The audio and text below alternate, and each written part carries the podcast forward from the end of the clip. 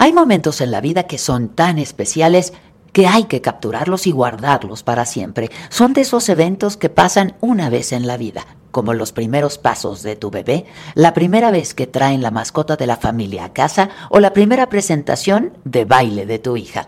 Con el iPhone 15 Pro, más almacenamiento significa que no hay que borrar fotos o videos que pueden algún día ser un recuerdo duradero.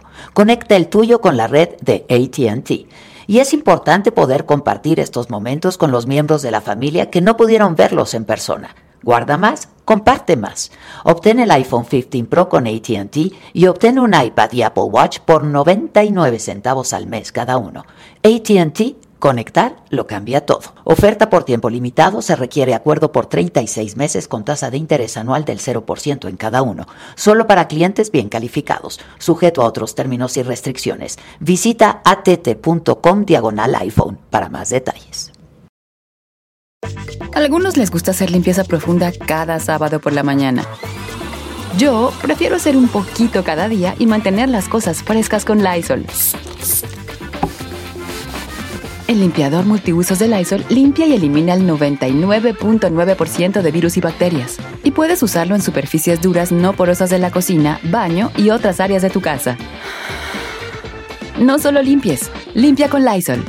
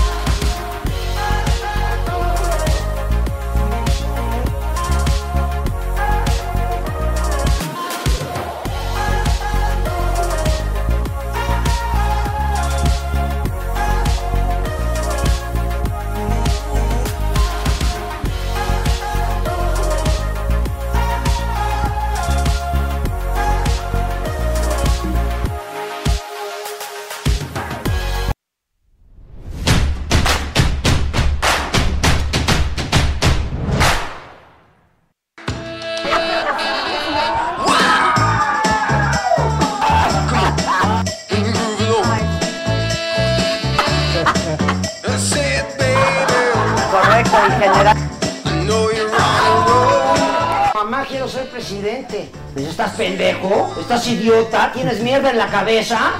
Dije, ah, bueno, si son tantos requisitos, ya no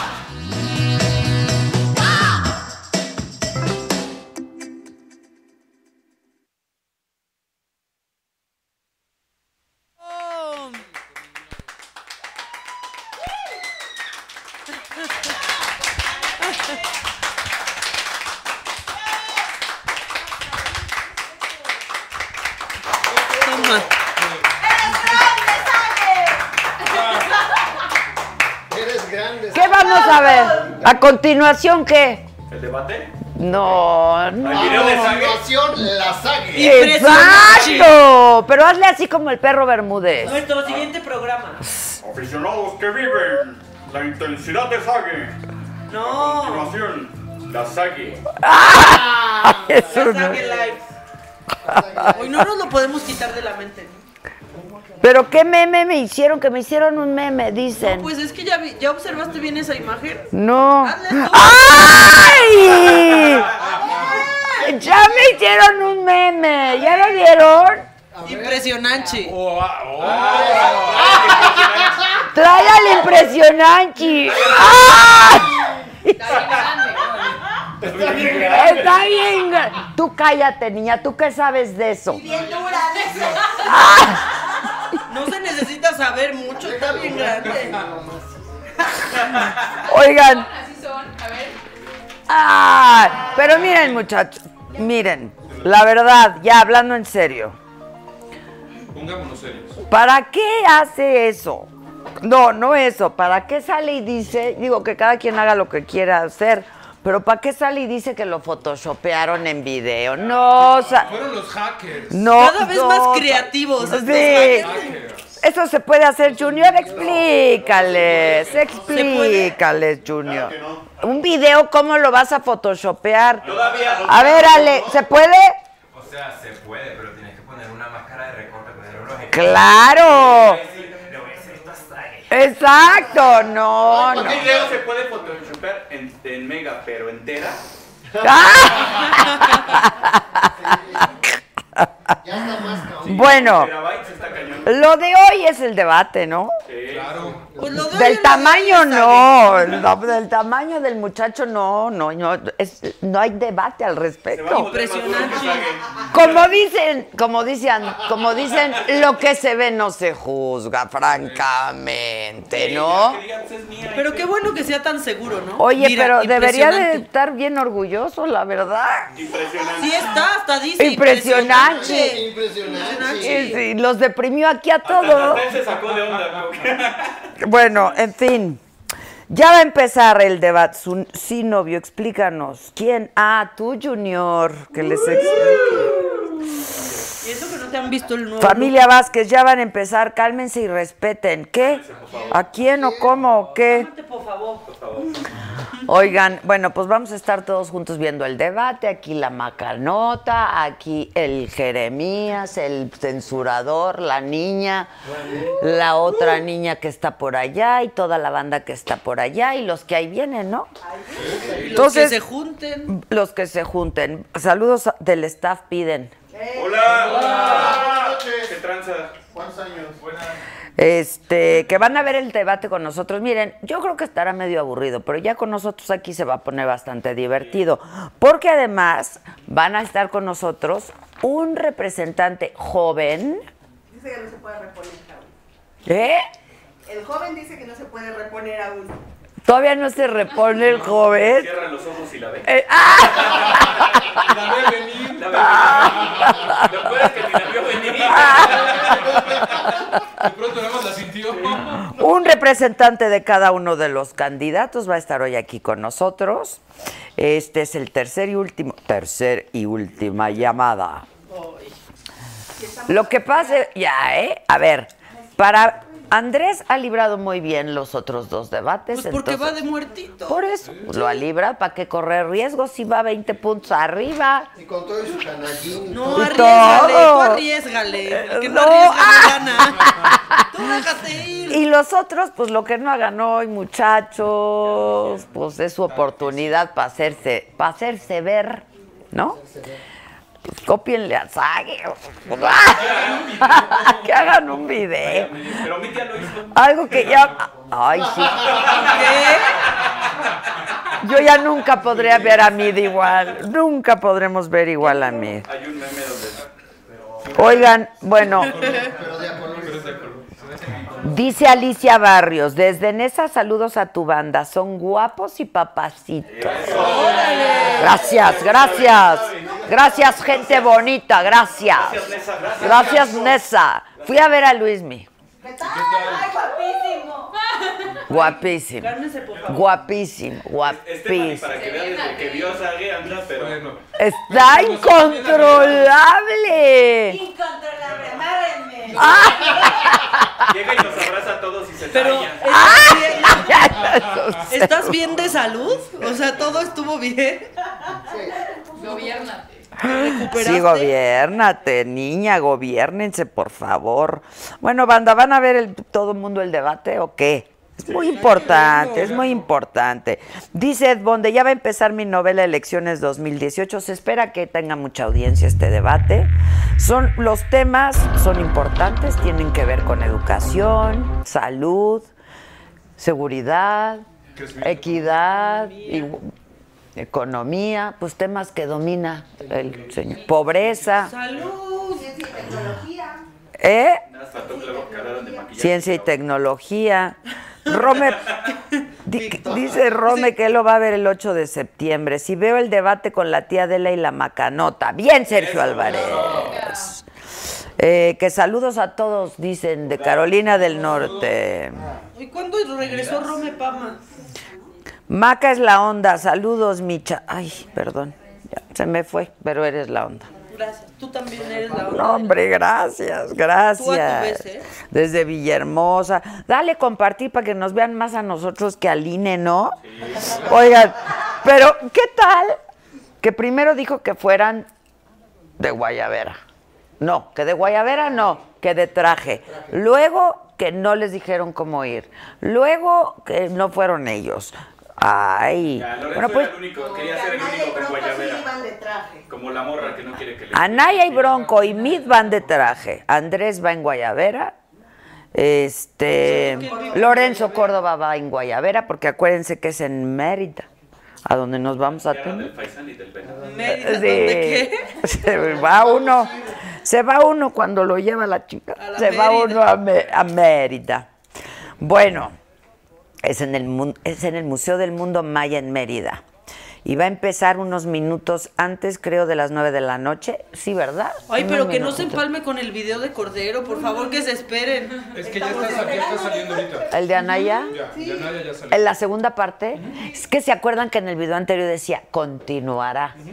Y entonces pues ya está Estamos más continuando. enganchados que con Luis Miguel. Sí, Se ponen el caso Anaya. el caso Anaya. Cordero Saludos desde Guadalajara. AMLO presidente. Cintia Valeria, cuando volvió Rome, por cierto, ¿cómo sigue tu mamá? Ya volvió afortunadamente con nosotros. Gladys Valdés nos saluda desde Tamaulipas. Angélica León desde Ciudad Juárez. Bueno, nos estamos viendo en Facebook, nos vemos en YouTube, nos vemos en Periscope, comentamos en todas las plataformas. ¿Dónde están nuestros muchachos, Oscar? Trabajando allá en el sitio. Ah, ¿se van a quedar ahí? Exacto, Van a estar subiendo información en la plataforma todo el tiempo. Dice Normita Rafael que si le da tiempo para ponerse pijamas. Sí. Aguas, no te vayan a grabar, mana. Y sí, sí, que sea sin cara, no parece Es que sí, Oye, de veras de Ni kinder. cara ni tatuajes. De veras de kinder. Que qué fregón es mi staff, dice Mira. Sí, señor. Gracias, gente, gracias. Gracias. Amo a Luis Miguel, amo a Luis Miguel. Yo quería que cantara la Y malagueña. no la cantó. No. Qué malagueño. Sí, qué y, y no malagueña. canta ahora que se puso de moda la de Soy como quiero, Quiero ser. No, tampoco. Esa estaría Pero estaba ¿Ya nunca llenísimo. más? Sí, es así. Sí la canto. Oye, Grito, mi pierna, papá, mi pierna.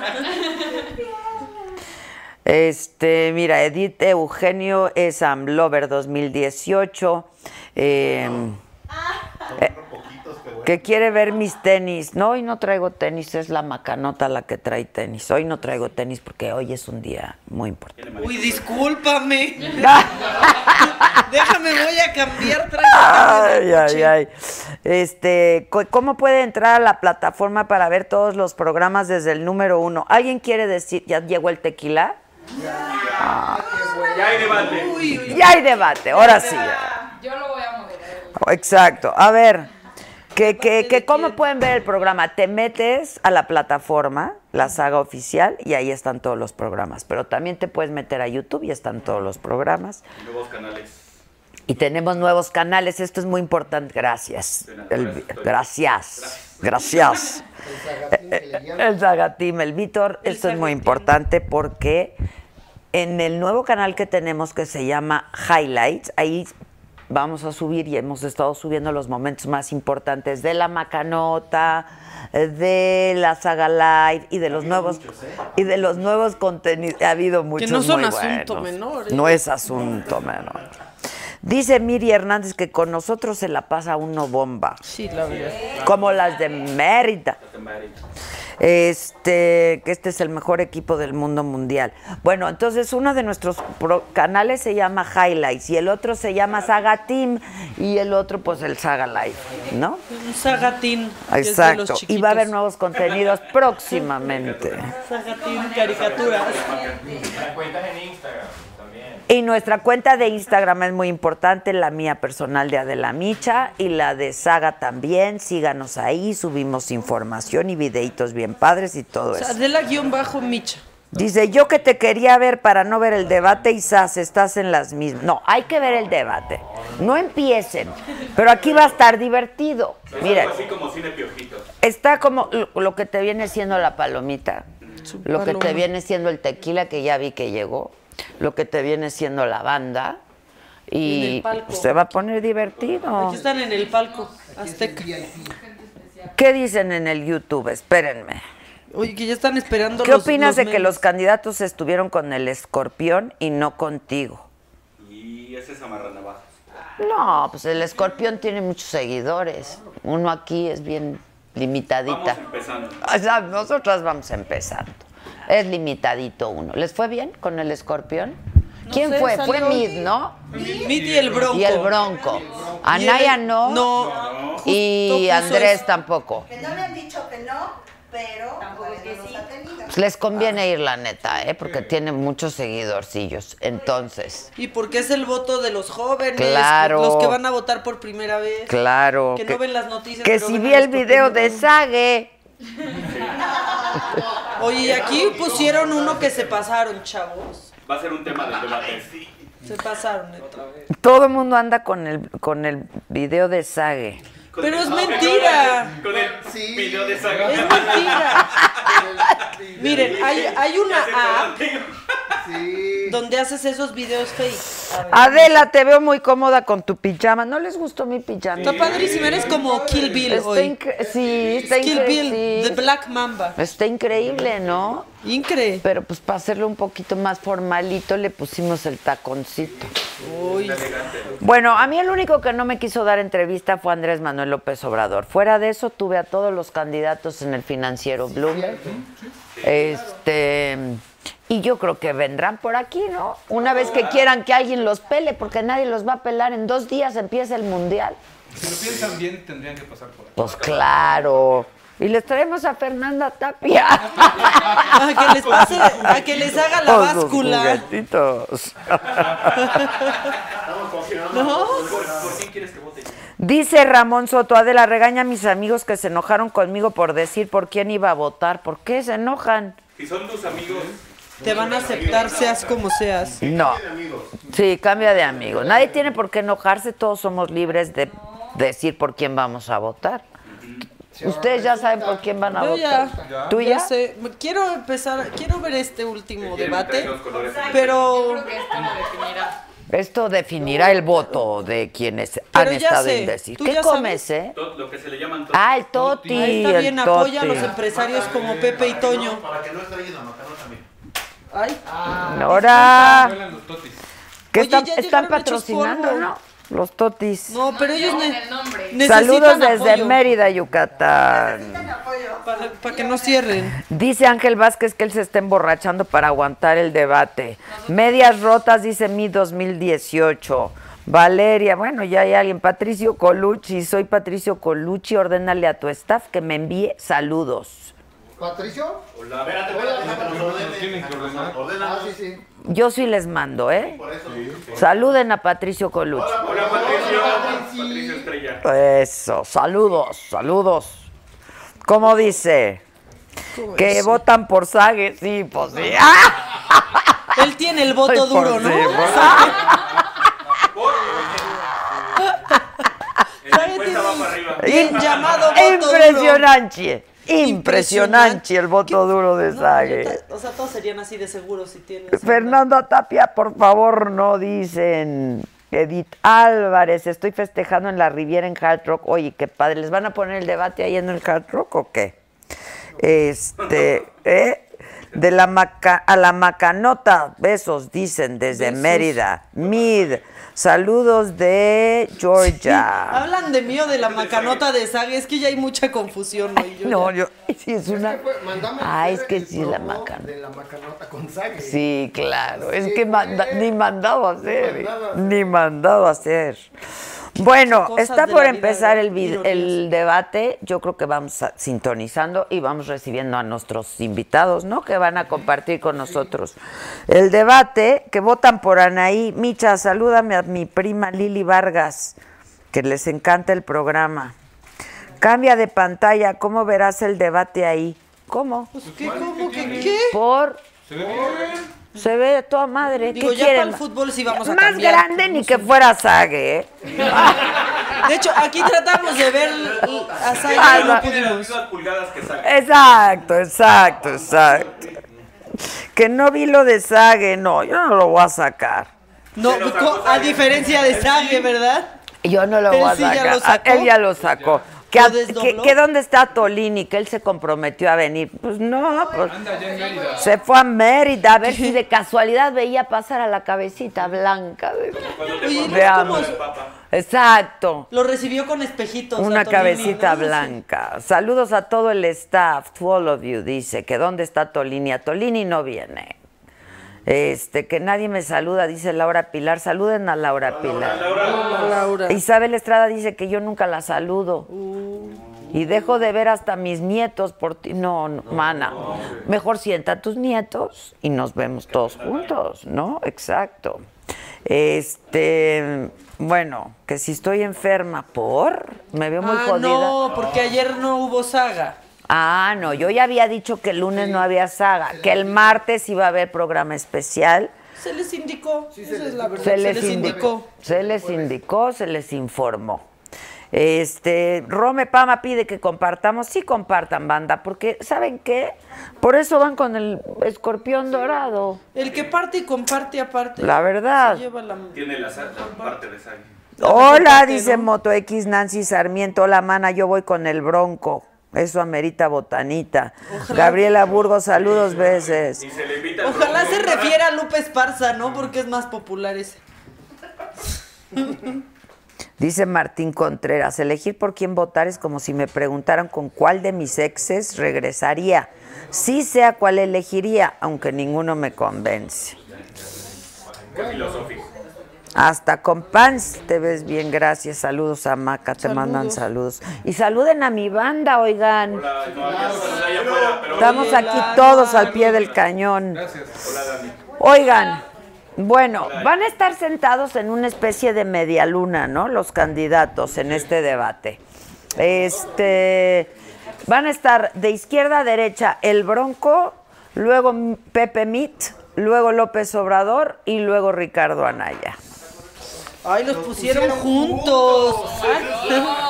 Y la cartera, pa, ¿Y hay algo que lo separe? La cartera. la cartera. Enfrente nada más. Hola, Buenas noches. hola, hospital. Eh, está chavo. Está chavo. Bueno, Ahí les doy, ya, les voy a dar bre- un, un rapidísimo información.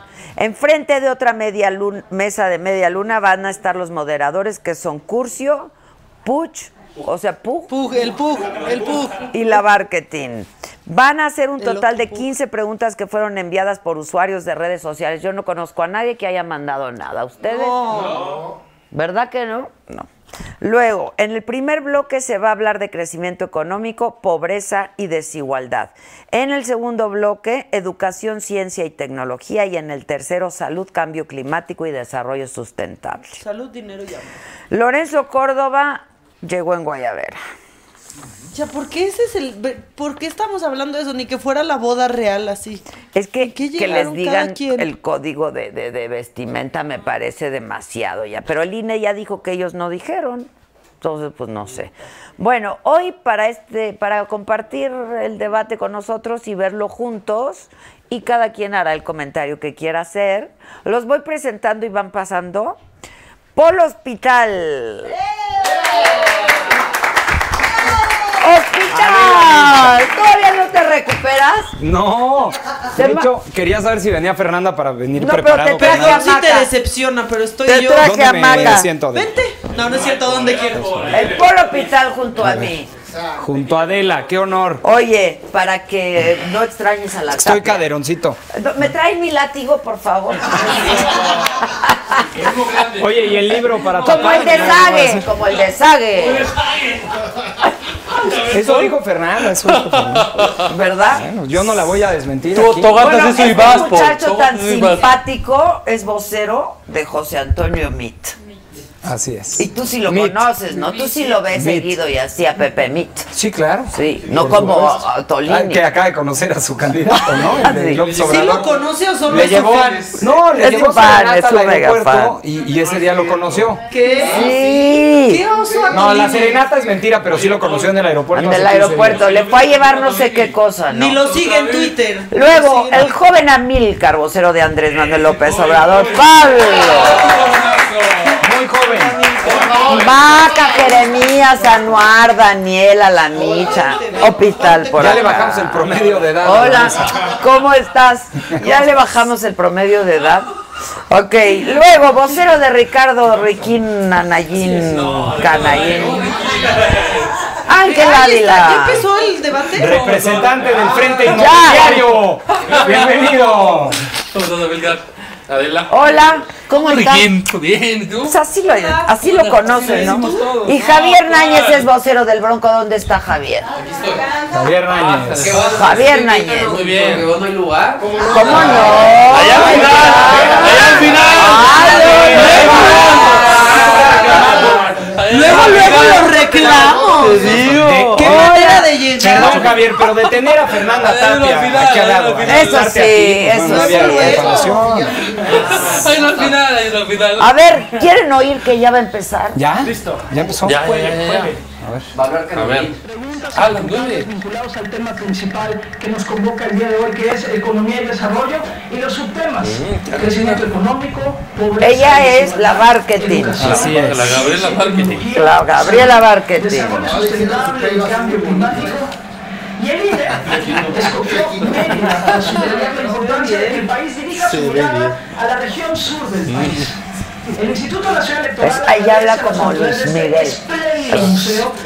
Pues, trae, trae el look. Gracias. Ah, Yo, a todos a la moda de, Luis Miguel, claro. Nada más porque unos chinos, si no también me pondría. Que no ven al Junior, Junior. coalición bienvenido candidato. Buenas noches. Historia, Andrés Manuel López Tú eres, tú eres. Yo soy Tim Y Mido. también al candidato de la coalición por Tú estás con México, ese es el resumen. No, ya tampoco exageres. Cerillín, Ahora sí, Cerillín, Cerillín. Cerillín. A ver las reglas. Pero Nacional Electoral abrió una convocatoria Ay, no, las reglas. de Twitter y Ahorita que Facebook, Manuel llegó de realizada por Guayabera y ahorita ya están todos cambiaron, se cambiaron. Ya están de. No, pero el INE les prohibió usar guayabera en Yucatán. Pero no. Como yo la mafia. Tres cambios. Trae, trae sus cambios como Yuri. Como yo de Una regla. Una regla, vamos a ver. Pero ya dijo el INE que ellos- él no les, que el INE no prohibió nada. No, pero sugirieron que hubiera un lineamiento de No, sí dijeron en, en la comisión esta de O sea, Andrés ya llegó de traje. Ya, ya que ya Guayabera. No, él llegó de Guayabera, pero al debate ya traje. Ya está trajeadito. Entonces, crecimiento económico. Que más preguntas sobre la razón de la convocatoria que hizo el Instituto Nacional Electoral. Me voy a ver muy ñoño si tomo nota. ¿Cómo mientras nota? Todos está- estamos No, está Es que aquí a mesas de posdebate. Queremos que mañana a Mitch le des todo el reporte. Mira, tengo una hoja para las mentiras de Anaya y una para las verdades de José Antonio. ¡Ah! A ver si me alcanza la de Oye, Anaya oye, te presto yo para las de entero. güey. Pero para las de Anaya necesitas tamaño físico. Exacto, voy a sacar el blog. Te presto. ¿Qué dicen que estás bien guapo, Pital? ¿Quién, Dice- quién? Aquí dice. No, bueno, mamá, mamá, güey. Su hermana, su hermana del hospital. Su hermana. Yo le entiendo a la tapia, eh. Ay, te quieren, ¿eh? Yo también te quiero, mami. Gracias. tequila. A ver, a ver. La primera pregunta Mezcal. Frente. Oh, Viene. Inmobiliario. Ahí está tu Como el candidato. nopal, como el Yo nopal. me quise cortar el pelo como él. para el año 2021. En su plataforma propone el establecimiento del derecho a un ingreso básico universal. El Ibu, el Ibu. En su plataforma está la propuesta de lanzar una nueva estrategia, dice, de industrialización nacional. Correcto. Un programa, por ejemplo, que llama de los mil días, con ocho compromisos para niños de 1 a 3 años y sus madres. Candidato, todo ¿Por qué imposta sílabos? Los ciudadanos lo saben. Tanto lo saben que para este segmento a le hicieron preguntas y la segunda mayor se llamaba impuestos. Quienes lanzaron las preguntas quieren saber si todo lo que le ha prometido va a significar o tendría que significar nuevos o más impuestos, porque usted lo que ha dicho es que no quiere subir impuestos. Va a bajar en la frontera. Quiere bajar el IVA en la frontera, quiere revisar el, el subsidio a los combustibles. Están de acuerdo con Puch. ¿De dónde va a sacar el dinero para cumplir esas promesas de campaña? Esa es la preocupación en las redes sociales. Si van a ser impuestos, si van a ser- Adelante. Pero si no va a valen. llegar, ¿para qué le preguntan? Yo lo he dicho con muchísima claridad. Ah, ya dijo claridad el primer shot. Primer shot. El gobierno hoy gasta muy mal y además hay enorme corrupción. No es momento de aumentar impuestos. Y si vamos a hablar de crecimiento económico, necesitamos concentrarnos en lo que más le importa a la gente, que es su ingreso personal. El ingreso en el Ese bolsillo de las personas. El salario de la gente. Y ya te lo andas agarrando de bajada. Ya, No, porque ahorita no te está con de los que tienen trabajo. Tremendo. Ya no de quienes no tienen un empleo, ganan menos de 180 pesos al día. Oye, Junior, una pues, amigo, no dignamente Junior, con menos que no de se oye el debate. 180 pesos al día. Tengo Que le propuestas subas. muy concretas. Primero necesitamos más crecimiento económico Ahí está. y para eso es indispensable que haya mayor inversión. Segundo, tenemos que elevar los salarios, empezando por aumentar el salario mínimo. Mi Correcto. propuesta es duplicar el salario mínimo. Duplicar. ¿eh? A ver quién hace eso, ¿eh? Una vez más, inversión pública, el programa de los mil días. Inversión pública, subirla al 5% del PIB o al 6% del PIB Correcto. como su plataforma. Sin impuestos y solo Implica- con ahorros. Porque uno dice, entonces, ¿dónde están esos ahorros? Implica en el caso de Push, órale. El push. disminuir el gasto corriente y aumentar el gasto en inversión. Correcto. Así, es- así está planteado en nuestro programa. Y para estimular la economía lo que tenemos que hacer no Que es te invitan aumentar unos impuestos. pastes en Pachuca. Órale, ¿quién? Carmelita Puente. Carmelita, estoy puesto para ir a Pachuca A contigo. la foto. les quitemos el impuesto sobre la renta. Quizá no lo saben, pero sus jefes, sus patrones... Que la chica de lentes, o sea, tú, Maca, sabes que va a ganar AMLO. Todos lo sabemos. Que todos lo sabemos. Eso parece. Así. Eso parece. Y lo que parece es. En política lo que parece es. Si no, por ejemplo, gana 10 mil pesos, Con esto que yo estoy planteando, en automático su sueldo va a aumentar a 10.800. A los de menores ingresos, justamente la medida es duplicar el salario mínimo. Pero déjame decir algo que es lo más importante, por favor. Ese sí fue Olivero, ¿no? Combatir la corrupción. Lo dice el INCO, lo dice Transparencia Mexicana. Lo dice Ernesto Cordero, Combatir la corrupción. ¿No fue Es justamente la- la, la corrupción. Yo quiero hablarle a la gente que nos ve en su casa. Porque yo he sido blanco O de sea, una nosotros no, porque no estoy en mi casa. No, no lo voy a de escuchar ya. De Bueno, ¿y mentiras. tu candidato? Ahí está, 38. Por una No, razón muy simple. Bien divertido. Porque me atreví a decir que cuando yo sea Pues presidente de México, habrá una fiscalía autónoma que investigue al presidente Enrique Peña. Nieto y su participación en los escándalos del sexenio. Tiene Ayotzinapa, Muy bien. la casa favor, Trágate esa mi hospital, ¿eh? Pero quiero terminar. Órale, hospital. ¿eh? Perdón. Es ¿eh? muy importante. Que se investigue a él con sus con la naves corrupción. industriales, que no las puede comprobar. una comisión para investigar directamente al presidente de la República. Por decir esto me atacan. Pero quiero decirles que El no les primor, tengo miedo. Combatir la corrupción Órale. desde el más alto nivel es hoy lo más importante. Tiempo, candidato Bien. Anaya, gracias. Bien. Obrador, usted escribió en este libro que a diferencia de aquellos que creen que el mercado y los eventos externos dinamizan la no economía, usted cree en la intervención pública. Hoy tenemos una hipótesis plausible de que nos queremos Que otra vez fue abierto al identificar después de los acontecimientos de Canadá. ¿Tiene usted un plan para que la economía mexicana enfrente sus desafíos y tengamos crecimiento económico sin candidato? Sí. Junior. Yo propongo eh, una fórmula sencilla, pero considero importante, trascendente. Consiste en acabar con la corrupción, Oh, porque ese es el principal problema del shot, país.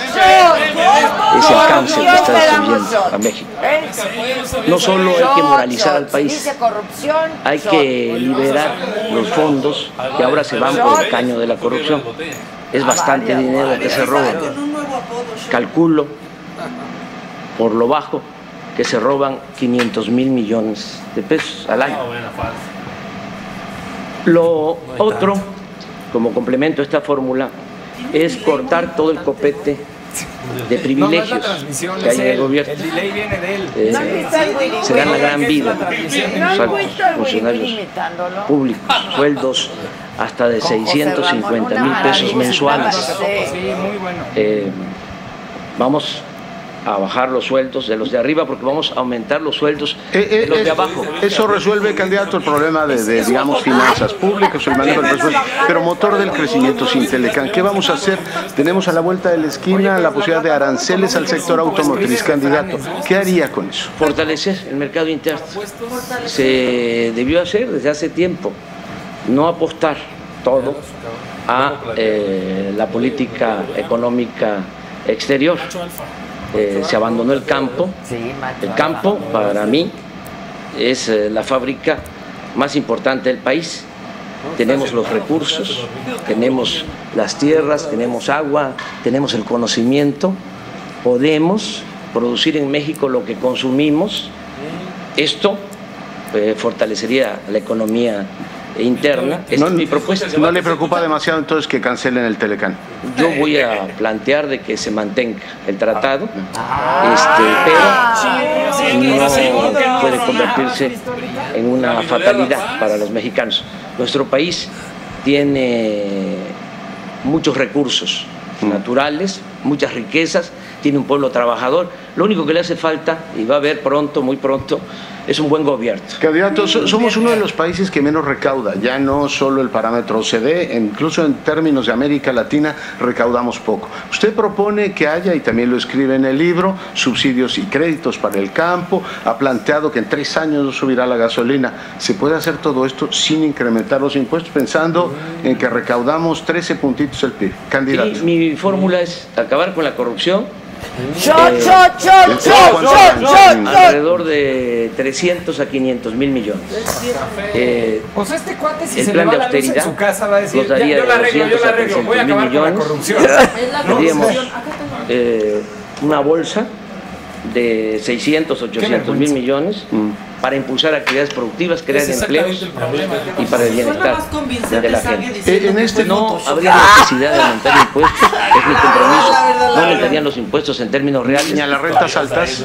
Tampoco. Las No, rentas altas no, empiezan en 40 mil pesos en este país No. hasta 10 millones. no, este, no aumentaríamos impuestos, no eh, aumentaría la deuda y no habrían gasolinazos. Mira, mira, mira, Victoria Sierra Candidato, dice, en este ¿cuál es libro dice usted sobre el tema de eh, la energía que convocaría una consulta para ver efectivamente si se mantiene o no la reforma energética. Consulta o plebiscito, dice. Le pregunto, ¿la va a mantener eso? Y en caso de que la mantuviera y fuese presidente, ¿cuál sería su postura? ¿Defender la reforma energética que hoy tenemos o volver al modelo anterior? Vamos a revisar los contratos. Primero, no queremos contratos leoninos, no queremos que otros hagan negocio con lo que es nuestro. Gracias, candidato. Primera réplica para el candidato, mi candidato. Muy buenas noches, muy buenas noches. Esta película ya la vimos. Y no solamente la vimos en México, la vieron 173 países, perdón, 130 países en los últimos años. Y esta película en esos 130 países siempre termina mal. Termina con pobreza y con desempleo. De hacer lo que dice Andrés Manuel, quienes nos están oyendo van a enfrentar primero desempleo y un incremento en la pobreza del 30%. Gracias, candidato. Candidato datos, José Antonio Mir, este, usted sabe muy bien que las mujeres son muy activas en redes sociales y por lo tanto pues hubo muchas preguntas de mujeres este, y de manera específica para usted.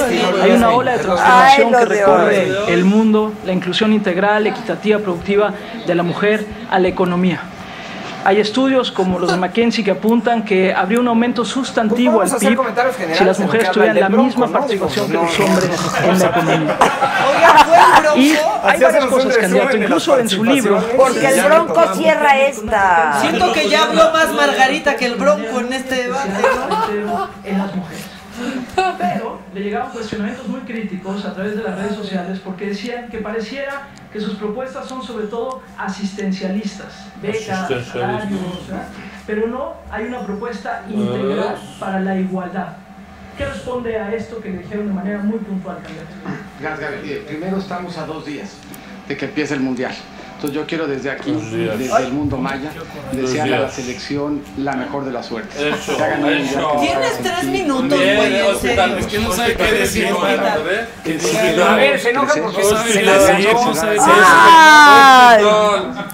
Se llama elemento diferenciador. No, pues es sabe que él sabe, decir. él sabe lo que crean que no vas a llegar al quinto partido, ni que, o sea, Los también. estudios señalan que podríamos crecer más o menos medio punto del PIB más si cerráramos la brecha de Mira, esta parte ya no la entiende. ¿Qué estamos proponiendo? No, mira, ya me escribió mi hijo y me dice, ¿qué fue eso del mundial, ma? Es que sí también. Estamos proponiendo. Ponle un. Y va contra reloj, apúntate completo, eso, También por alimentación. Eso Muy implica mal, pasar de hospital, eh, eh. a ocho horas en No, es escuelas. para allá. Y estamos efectivamente planteando yo también, porque ahorita van a le deseo No, mucho se éxito a la selección mexicana, sobre todo secundaria y preparatoria. Y eso a a abrir necesitar. Todos los corazones de. México están ¿Y hay con ustedes. ¿De dónde van a salir? Porque es la otra pregunta que nos hacen todo el tiempo. ¿Qué buenas ideas? ¿De dónde va a salir Mira, ese el, dinero? el programa de estancias ¿Por qué no debe ha costar hecho? más o menos 4 mil millones de pesos. ¿Por qué nunca lo hizo Eso quiere decir que Hacienda? duplicarlas sin que genere una presión importante. Y eso nos permitiría tener un piso parejo de apoyo a las mujeres y a las familias para que tengan mayores espacios de participación. ¿Y, y por qué esto es importante? Al final, decía Carlos Push en su introducción, lo que es importante el crecimiento es que genere empleo. O sea, al final el crecimiento así lo medimos, en las oportunidades que tenemos los mexicanos de trabajar. Y quienes aquí estamos hemos tenido oportunidad de ayudar a que esos empleos se generen. Yo he sido dos veces secretario de Hacienda y las dos veces que fui secretario de Hacienda se generaron 1.1 millones de empleos. Y decíamos al claro. principio, si nosotros cerramos las brechas podemos generar más. Pero tenemos un elemento que es bien interesante y que nos están escuchando en casa seguro les va a llamar la atención. ¿Cuántos empleos hemos generado? Andrés Manuel fue jefe de gobierno de la ciudad. Justo antes de que él llegara, en la Ciudad de México se generaban más o menos 7 mil empleos. Rosario Robles. Justo después de que él se fue. Con Alejandro no, hay que valorarlo. Es, la, es, la, es el futuro, es el futuro, sería. de gobierno de la ciudad se generaba solamente Que la banda te saluda, hospital. Te habla el hospital. Que si tienes novia o novio. No, No novia. Novio, ¿eh? Fíjate que está generando, se está permeando, ¿eh? La seguridad social para trabajadores hogar de lo que Ah, eso, de, eso es bueno de los trabajadores. Tres millones de trabajadoras del hogar hay en México. 189 de la Organización Internacional del Trabajo. Sí, los denuncia, Este no se hizo, a Voy pesar a poner de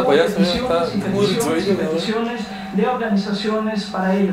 Estamos hablando de más de 2 millones de personas que están en estas condiciones. Y usted dice Seguro Social. La pregunta directa es, ¿y por qué tendríamos que creerle ahora sí cuando en este sexenio no Sopas se hospitaleras. Ay, ese Luis ¿Qué Miguel. Ay, Ese Luis Miguel ¿Qué episodio pasó? 4. Sí, es hasta el domingo, la de Netflix, güey. Y lo que estamos planteando es muy sencillo, que la seguridad social sea para los patrones deducible y que eso permita que incorporen a las trabajadoras del hogar a la seguridad social. ¿Y por qué no se hizo déjame ahora, terminar, candidato? ¿Por qué no se ahora? porque para mí es importante, porque aquí estamos hablando del empleo. Nos va- Ya ves, ¿por Es una película que no vas a ver, porque Andrés Manuel va a volver a la- Esta la- película habla sobre la Gran Depresión en. México de 2018 a brócoli en la 2024. cabeza? Esta película solamente de boca. Andrés, que va a tener mucho tiempo en su rancho terminando esta elección. Gracias, candidato. Candidato Rodríguez. Un brócoli. Tanto en su plataforma como ¡Ahí va el bronco! Ah, entonces vamos a Ay, ya platicar. Este. ¿Podemos ir a hacer pipí? Necesitan un corte para. Ahora, ahora qué vamos a echar, cabrón. Ahora qué vamos a echar. El medio tiempo de los debates. Las palomitas. Primera, Con salsa. Con. Espérense que a alguien aquí sí le importa lo que Ah, diga. perdón, perdón. No se Perdón, hagan los debates. perdón, perdón, perdón. Sí, a ver. Que de por sí es insuficiente, y eso lo sabemos todos. ¿Cómo se puede defender? Eh, quiero arrancar con esa pregunta, Los moches, los porque moches. es de ellos, es de las redes sociales. Un trabajador de la que dice, película, si él me quiere pagar 40 pesos diarios, ¿qué arma tengo yo para decirle, pues órale? No le hablen de No hay en México. Literalmente van a ser las palomitas, ¿no? Ningún Así trabajador de va a trabajar con 40 pesos diarios. Claro. Lo que yo propongo no es eliminar el salario mínimo, propongo incrementar el ingreso básico de una persona a 350 pesos diarios. Y eso es a partir de lo que originalmente dije, es no cobrarle el impuesto sobre la renta hasta quienes ganen 12.500 pesos, no 10.500, 12.500 pesos. Y eso va a incrementar evidentemente a tener el ingreso básico de 350 pesos. Perdón, usted sí propone eliminar el salario mínimo. Dije- Podemos ver la página, podemos ver su página. Es su segunda propuesta, dice eliminar el salario mínimo. Crecer el ingreso básico. Dice De pena. El ingreso básico. Y es el, nada más que el, el salario mínimo está en la Constitución. Bueno, eso Es- lo pusieron quienes han gobernado precisamente para que la cuota obrero patronal para el seguro social, para todas las multas, para todo eso, que es una eh, falacia tener el salario mínimo como está, porque eso precisamente tiene destrozado al seguro social, tiene destrozada los ingresos de los municipios, tiene destrozado los ingresos de los estados. Yo gobernando me doy cuenta que las cuotas que cobra son a partir del salario mínimo y eso evidentemente limita la posibilidad de ir creando infraestructura de primer mundo. El Seguro Social debe ser una institución que dé servicio a la comunidad de primer mundo. No la da por esa complicidad que existe del salario mínimo. El salario mínimo nadie lo gana en este país. Evidentemente es algo que tenemos que cambiar. Perdón, según el Instituto Mexicano del Seguro Social, muchísimos millones de mexicanos ganan uno o dos o tres salarios Así mínimos. los tienen, así los tienen inscritos los patrones. Y eso tiene que terminarse porque evidentemente hoy no puede ser justo que una persona que dura 30 años trabajando termine con una pensión de 1.800 pesos mensuales, que no le alcanza. Por eso Andrés quiere proponer mantener a esa gente y obviamente tiene razón en ese sentido, porque la gente no alcanza con 1.800. Pero aquí déjame explicarte, en términos económicos. No podemos, nosotros tenemos que sacar adelante el país cuando la gente tenga más dinero en la bolsa. Y para la única forma de que la gente tenga más dinero en la bolsa es liberar el ingreso que tiene hoy limitado.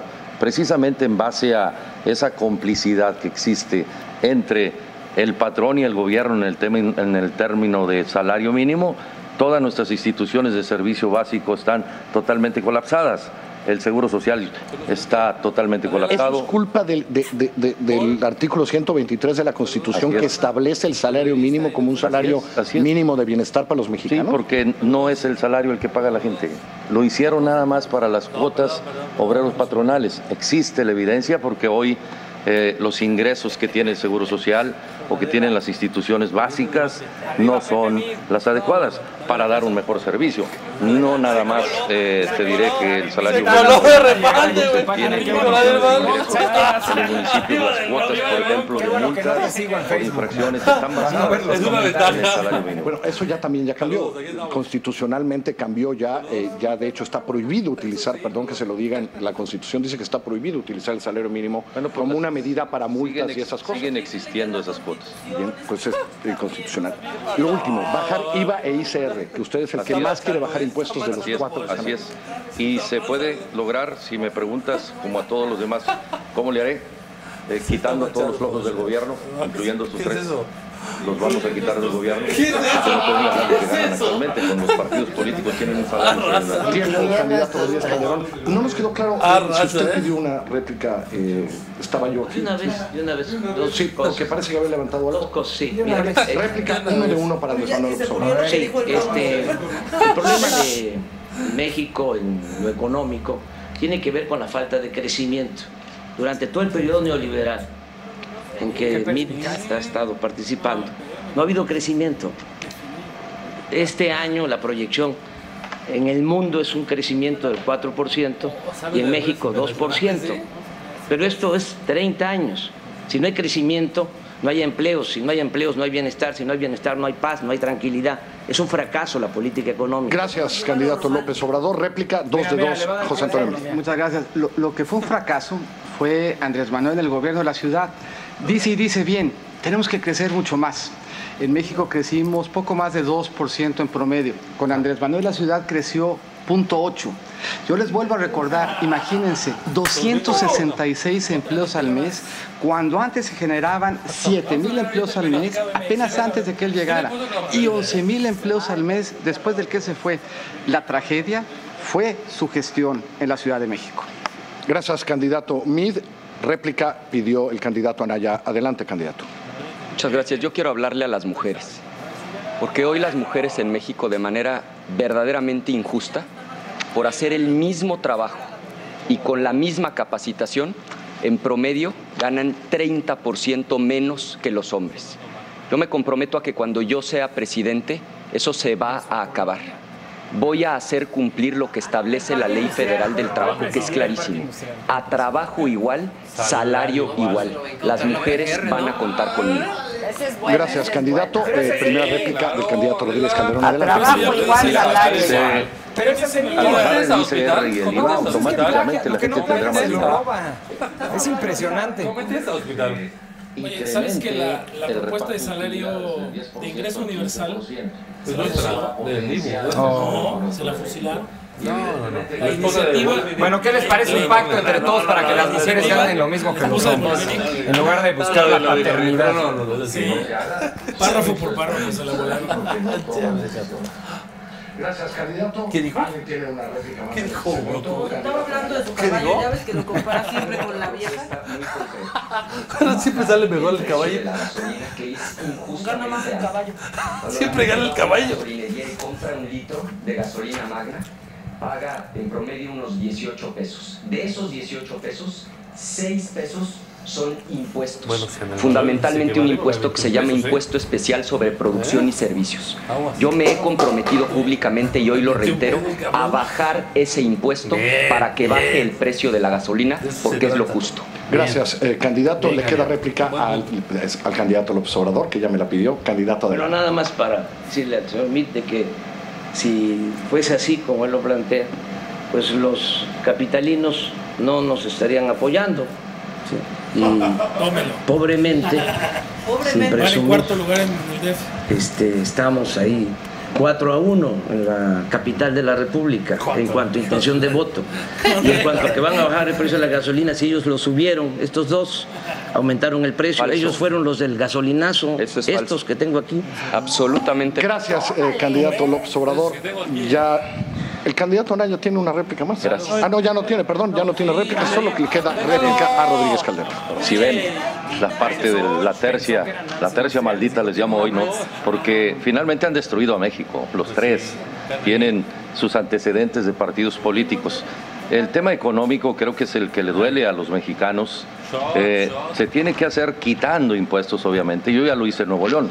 Damos impuestos y el gobierno tiene más dinero, porque si bajas la carga fiscal, el gobierno tiene más dinero. El gobierno tiene que reducirse y es lo que yo propongo, reducir el gobierno, ampliar la base recaudatoria. Gracias, se terminó su tiempo. primera pues. El hospital, pues, todos los No, pero sí está raro, ¿no? La idea es que escuches comentarios. Claro, para eso estamos. Sí, personas no están entendiendo el que más conversaciones causó fue Sobre este tema del formato del INE. Así, en pobreza y desigualdad fue programas sociales. Hace casi También dice estar Adela los ahí en documentos el que debate. crearon el programa nacional Adela. de solidaridad. A ver. Hay que hacer un llamado A autoridad para que hagan un cuarto debate donde solo modere Adela. Exacto. Me gusta. Salud. Me gusta. Salud por el shot. Ahora se llama Prospera. Mm. El Coneval reporta 6.489 programas sociales en todo el país. Este es mezcal, ¿eh? No, no sigue es tequila. ¿eh? Es tequila, es tequila. Tequila. Es mezcal. Lo juro que no. Parece maestro, parece maestro tequilero. Anda. Parece maestro tequilero.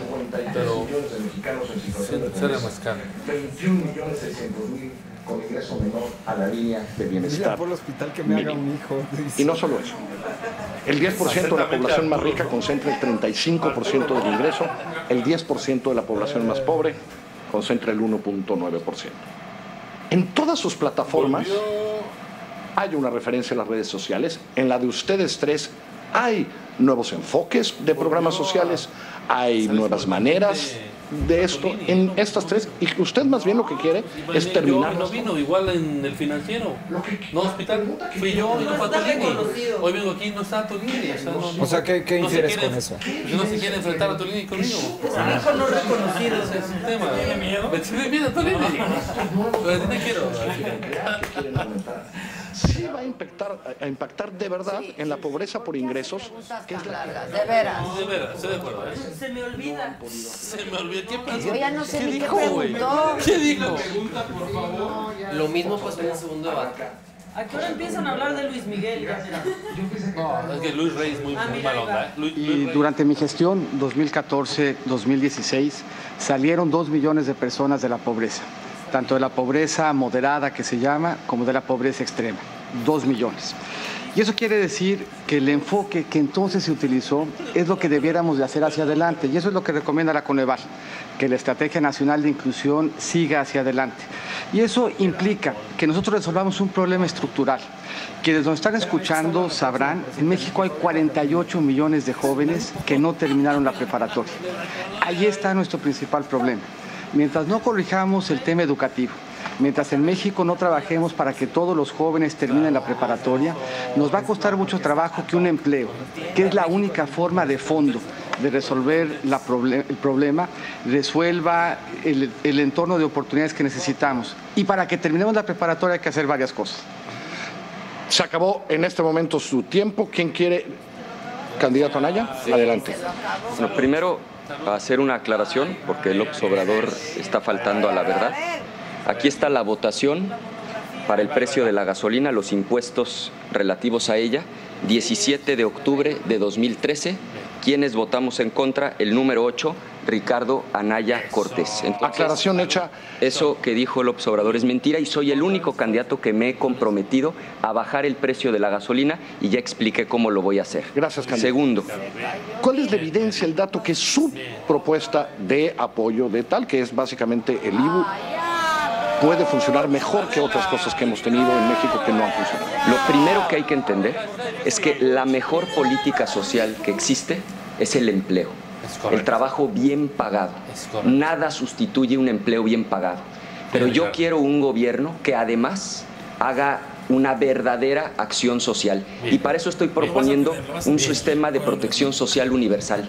La clave es dejar de utilizar los programas sociales para controlar política y electoralmente a la gente en pobreza Pregúntale a Paola, y a Paola. verdaderamente ayudarles a salir adelante. ¿Cómo? Primero, infraestructura básica. tipo, ¿no? Muchísima gente que hoy nos está viendo no tiene agua potable en su casa todos los días. Eso es inaceptable en pleno siglo XXI. Segundo, política de ingreso. Ahí entra el ingreso básico universal. Tercero, educación de calidad. Cuarto, Propuesta populista salud.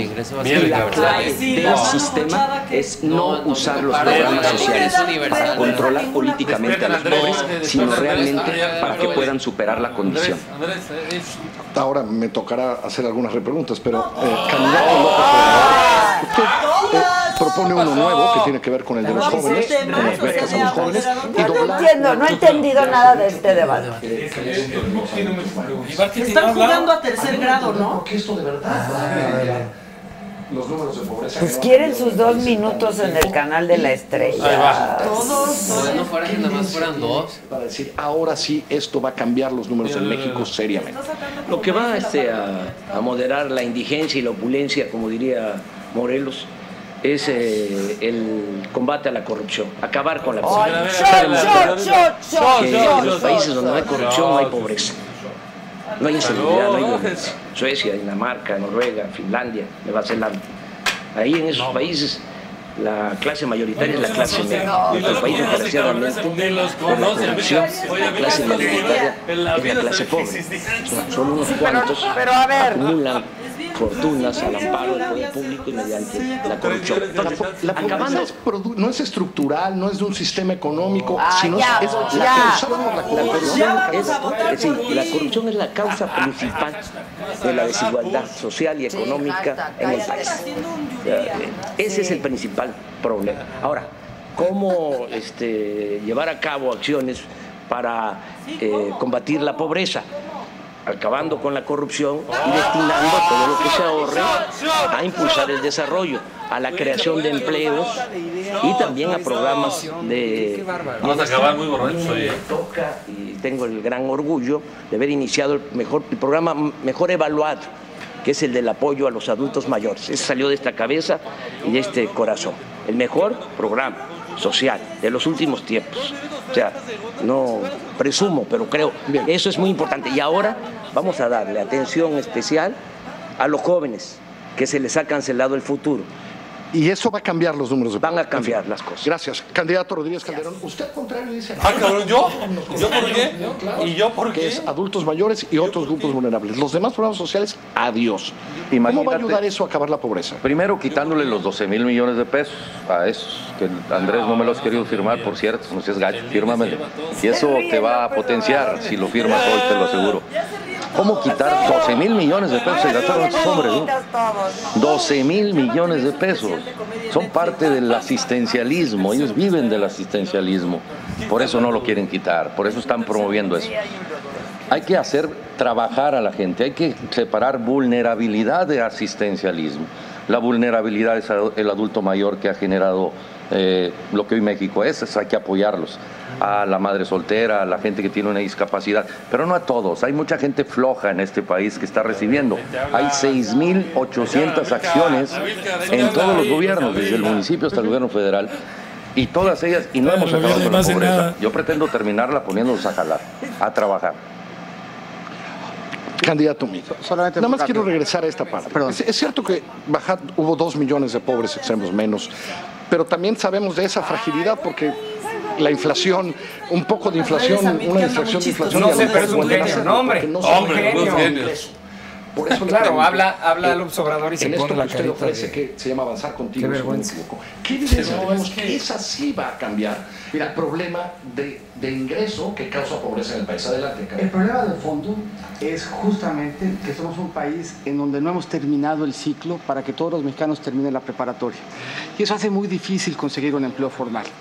Tenemos que hacer todo lo necesario para que se termine la preparatoria, que llegue agua a tu casa, que tengas drenaje, que haya un buen transporte público, que tengas resuelto tu problema de salud, que tengas resuelto tu problema de alimentación. Si vamos resolviendo todo eso, vamos a ir moviéndonos hacia que se termine la preparatoria y si se termina la preparatoria, vamos a mover a México un mejor entorno de oportunidades. Decía Andrés Manuel que la generación de pobreza es corrupción. Déjenme darles dos resultados. Cuando Andrés Manuel fue jefe de la Ciudad de México, se generaron 370 mil nuevos pobres. Eso alcanza para llenar el Estadio Azteca cuatro veces. Cuando yo fui secretario, salieron dos millones de mexicanos de la pobreza. Esos son 20 estadios Azteca. Con esa métrica, uno de los gobernadores más corruptos que hemos tenido es Andrés Manuel, porque es de los pocos. Tiempo, tiempo, tiempo, tiempo, candidato. Por alusiones quiere eh, intervenir en este momento. Candidato.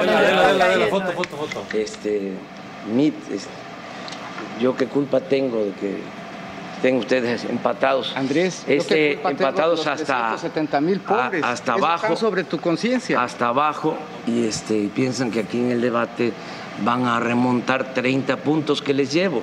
O sea, yo entiendo pues que estén desesperados, pero serénense. O sea, Candidato Anaya, regreso a mi pregunta. El, el- el IBU va a arreglar el problema de pobreza. ¿Usted cree que van a cambiar ¿Puedo los números en cuánto tiempo? Es su tiempo, es su bolsa de tiempo, puede hacer lo algo que quiera. que se ha dicho. A ver, esto es algo muy serio. Aquí estás, Andrés Manuel, con tu amigo, el ingeniero Riobó. Este señor participó para él hacer el proyecto de las pistas del nuevo aeropuerto. Oye, niño Víctor. Era un contrato de mil millones de pesos, lo perdió. Ya que lo perdió, se presentó con López Obrador en las instalaciones del nuevo aeropuerto para echar pestes del proyecto y para proponer que mejor se hiciera en otro lugar. Te has convertido, Andrés Manuel, en lo que tanto criticabas. Como los del PRI ya tienes también tus contratistas favoritos.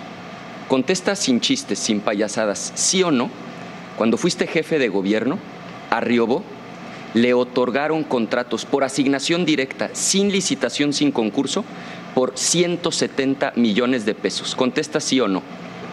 este, no, no, no, no tiene sentido lo que planteas. Te digo que no. Este, yo no soy corrupto. A mí me pueden ¿Dices llamar. que no es cierto? No. Mira, y si te lo demuestro, renuncias no a la candidatura. No, no, no, no, no, no, no. Si te presento los contratos, renuncias a la candidatura. Nosotros. Si te presento los contratos por corrupto 170 como tú. millones, Tómala. corrupto como si tú. te presento los contratos, renuncias a la candidatura. Candidatos, les voy a pedir. Si te presento los corrupto. contratos, Candidatos, renuncias a la candidatos. candidatura. Candidato Anaya, por respeto a la gente que mandó sus preguntas. Punto para Daya. Dos puntos para Daya. Eso. ¿Cómo va a acabar? ¿De cómo va a acabar? ¿Cómo va a acabar con la desigualdad a partir de acabando con las redes sociales y con su económico? Mira, en Nuevo León es el único estado que ha terminado casi con la pobreza, con la pobreza extrema, ya no existe. Terminamos con el asistencialismo y la gente se puso a jalar. Hay que generar empleos. Y para generar empleos necesitamos no gastarnos el dinero en lo que no se debe de gastar. El gobierno puede generar muchas condiciones de incentivos, no solamente económicos, sino también potenciar la libre empresa, el ¿Qué libre negocio, la libre oportunidad. Y para eso hay que generar los fondos necesarios, como para que tengamos, por ejemplo, eh, la reducción a la jornada laboral de la mujer. Eso sería grandioso. En Nuevo León lo hicimos. ¿La de reducción? Sí, sí. Es decir, que las mujeres trabajen menos. Consígueme un saludo de Adela Micha, soy su fan. Noemí es? Marina. Pero me escribió hasta en privado, ya me habló por teléfono. Saludos a Saludos a Noemí. Noemí. Saludos, saludos. No quería un saludo de Adela, No, pues, lo menospreciaste. mejores condiciones en su casa, en su tranquilidad. Es que también, es que también, Mancate lo advertí. Evidentemente no reciben, no reciben los apoyos que el gobierno tiene para otras eh, gente.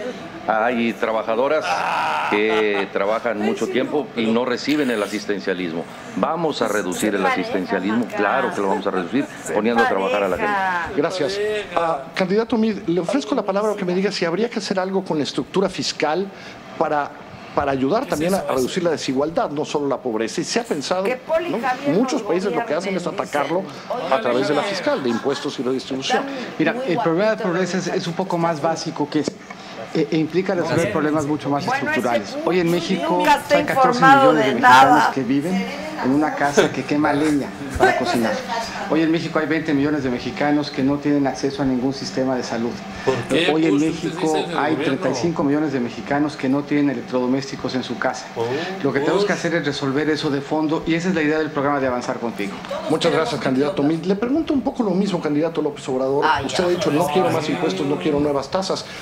Pero tenemos un sistema fiscal que ha Pero ¿cuántos colaborado a esta, a Sí, esta ¿por qué nada desigualdad también, no solo la corrupción. por temas. Es que es un por sistema fiscal.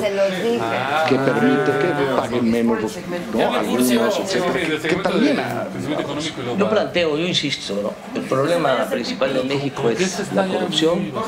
Eh, se puede medir en los últimos ¿No, no le has tomado eh, alcohol, eh? 20 años. Pasamos nada. de, del lugar 60 en corrupción en el mundo al lugar 135. Muy mal, Paul. O sea, creció eh, la corrupción en México. Somos, desgraciadamente, y da pena, de los países más corruptos. Tiempo, tiempo, candidato López Obrador. Candidato Anaya. Me quedan 11 segundos. En estos momentos, en esta página de internet, van a poder ustedes encontrar las pruebas de que efectivamente le dio esos contratos por 170 millones de pesos. Tiempo, candidato Anaya. Los últimos 15 segundos los tiene el candidato Rodríguez Calderón en esta mesa de discusión. Me se metan a la página de Anaya. Porque no se gastan sus datos. No, No, no, ese, contrato del está segundo piso del periférico. Fue mentira más, una mentira más, ya. Anaya, todos los debates lanzan ¿Por qué no? Oye, pero ¿por qué no No, sube a su página mejor la explicación de las naves industriales y de todo lo que le No, acusa? no. El Correcto, tema es que debería subir. Padre. Sheinbaum Ah, ya, mira, ya. puso en la segunda. Y es mentira, lo estoy checando y no he subido nada. Ya, ya, A ver, verificado, verificado. así como el de economía, No hay nada en esa página. El eléctrico, el eléctrico. fue el de educación. Uno, uno para acá, ¿no? Una agüita, ¿no? Un cafecito. Cafecito y agua. Gracias. Perdón, Adela, perdón. No, no, no, ahí están las aguas. Sí, sí. garantías también vinculadas al empleo. Muchas, muchas preguntas nos llegaron ¿Quién es el a través de las redes sociales. Comienzo con usted, candidato ¿Quién es Rodríguez Calderón. Usted ha ¿Nadie del dicho, tal ¿No hay cual dice, ni? Juárez ni Zapata. Su madre dice es su heroína, porque a pesar de no saber leer ni escribir, lo vio en la vida. Y usted ha hablado mucho de la familia y ha hablado mucho de cómo se involucra la familia también en la educación. Y la verdad es que nos llegaban muchas preguntas al respecto. Usted dice, en materia educativa hay que incluir a los padres de familia en actividades de la escuela. Ya existe por ahí, ya está en la reforma educativa también esto pensado, pero tal cual la pregunta, ¿qué apoyos, qué acompañamientos pedagógicos, psicológicos, sociales, pero sobre todo presupuestales, pensaría usted para que la familia se implique en la educación de sus hijos? No todos son apoyos del gobierno. El padre y la madre tienen que dejar de ser pasalones y alcahuetes con los hijos. Punto. Y aquí los que nos están escuchando mexicanos tenemos que cambiar nuestra actitud como padres de familia y ayudarles maestro. ¿Se acuerdan cuando dijo que al a las niñas gordas nadie las iba a querer? Porque el Exacto. papá les tenía que decir eso. Bien, bien. ¿No traía así una fotografía del Bester Gordillo? No, fíjate que ahora no la traje. Ah, bueno, está bien. Por precaución. Perdón. Entonces, el poder al maestro, no al sindicato. No se puede hablar con el maestro si no tiene un buen salario. El recién egresado gana 6 mil pesos. Debería de ganar aproximadamente arriba de 15 mil pesos. Hay más de 200 mil maestros que no tienen un trabajo estable. Existe todos los maestros de inglés que no tienen un salario eh, digno. Entonces, ¿cómo podemos avanzar en eso? El padre de familia tiene que involucrarse y evidentemente para involucrarse tenemos que trabajar con ellos a partir de que el maestro tenga mejores condiciones en la escuela, Bueno, menos y- tiempo de trabajo. Y usted ha dicho, candidato, que hay que revisar la reforma educativa. Usted Así ha dicho no, no echarla para atrás, pero revisar la reforma Así es. educativa. Le preguntan directamente, sobre todo, usted dice modificaciones en la ley de servicio profesional docente. ¿A qué se refiere de manera Que específica? no es lo mismo Oaxaca que Nuevo le León, no es lo mismo O sea, ¿realmente sí Chiapas están leyendo los que tweets de la gente, lo que está preguntando? O, No. o es como, le preguntan y se lo digo yo. Se supone que ya llegaron desde antes. Fueron, fueron 10 Pero nada te, Ya las escogido. nada te garantiza que estén leyendo eso. Se Ya las supone habían que escogido. eligieron O sea, no los real. más No, recurrentes Exacto, y los exacto. más No son tiempo interesantes. real. Para acabar con la controversia. ¿Cuál es la razón por la que no está contento y conforme Gracias, qué bien informados están todo el equipo de Saga. ¡Claro! Salud, Paul. Gracias por las atenciones, además. No, las palomas son increíbles. Me toca invitar a Ana Fernanda Tapia, la verdad es que por eso vine. Te la voy a traer otra ¿Quieres vez. tocar allá abajo, Pero va? si quieres ahorita la ¿Quieres suplo, Paul, tocar allá abajo, apures. Paul? Oye, pues sí subieron los contratos que dijo. Sí, ahí está. Son los ahí del segundo piso. ¿Quieres que tocar allá abajo? Ponle la Fernanda, Que ¿eh? no hubo licitación, que fue adjudicación directa. Una fraude. Eso del segundo piso. Muy mal, ¿eh? Es viejo, es una vieja noticia ¿eh? eso. A ver que la revisen, que la poema. revisen. Con la calidad moral de Anaya, man. Muchos aspirantes como yo buscamos un lugar en una escuela de nivel superior, pero la problemática surge por la falta de escuelas, ya que El video que acaba de salir hace unos minutos del el segundo 52 video. minutos dura. ¿Alguien lo vio? Pues yo vi 10, 10 minutos. ¿De Está qué? Anaya, la segunda parte del 52 video. Ah, minutos, no. sí. ¿Ya lo vieron? Bueno, vi 10 minutos antes de entrar. Pero es nada más la confirmación de cómo robó Ricardo Anaya y, eso. No, Cosa de que ya sabemos. Tú debes saber que es un hombre honesto. Paul. Hola. Hasta te gana la Paul, risa Paul, decir Paul. Anaya y No honesto me en la digas misma nada. No me digas oración. nada, Paul, Paul, Paul. A mí también me ganaría la risa. Paul. Oye, como dice el Popo Paul. ¿Y de dónde va a salir todo ese recurso? Corriendo a todos los flojos del gobierno. A todos los flojos del Así gobierno.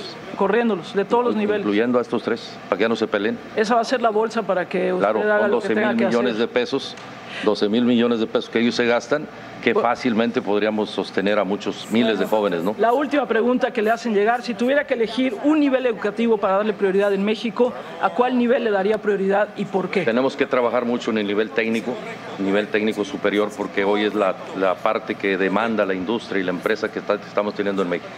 A ese es al que usted le Así es, daría prioridad. Así es. Y por último, ya que nos quedan unos minutitos, eh, se hablan también de la deserción en secundaria. Nos dicen 8 de cada 10 estudiantes no alcanzan los conocimientos necesarios del nivel educativo y se van. No es solo por un tema de, este, de dinero, sino también es un tema de que no pueden seguir en la escuela. Es la etapa más difícil de una persona a esa edad, de la de la adolescencia, en donde el padre y la madre... Aunque estuviera mejor. Punto de comparación. Salud. comparación. Pero AMLO no me quiere. No por favor, ¿eh? Salud, salud, salud. Paul. Salud. Yo sé que estás en todos los programas, salud.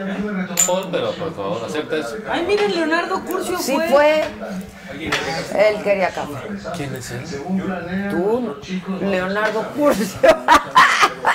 ¿Le cambiaron? ¿Le cambiaron? Googlealo. Ah, No perdón, están güey, los contratos, no están los contratos en la página. Ya los vieron. Ya los vieron acá, ya los vieron acá, Actualiza tu. Por favor. Wi-Fi. Y por otro lado tenemos un reto de calidad educativa. Entonces, efectivamente, para que haya mejor calidad, la reforma educativa plantea justamente en su parte correcta dar herramientas a las maestras y a los maestros para que puedan hacer mejor su trabajo. El problema, y hay que decirlo con toda claridad, es que la reforma se ha implementado muy mal. Yo estoy en contra de ambos extremos. Cancelar la reforma, como propone López Obrador, implicaría permitir que se vendan plazas, que se hereden plazas, que los ascensos se den para aquellos que asisten a marchas, a plantones, pero también lo digo con toda claridad, ¿por qué se ha implementado mal la reforma? Y esto contesta la pregunta. Porque la reforma educativa se trataba, doctor Curcio, de mejorar la educación, no de castigar a ¿Pero las maestras y a los secundaria? maestros. A eso voy. No para castigar a las maestras y a los maestros. Para que nos demos una idea de la gravedad.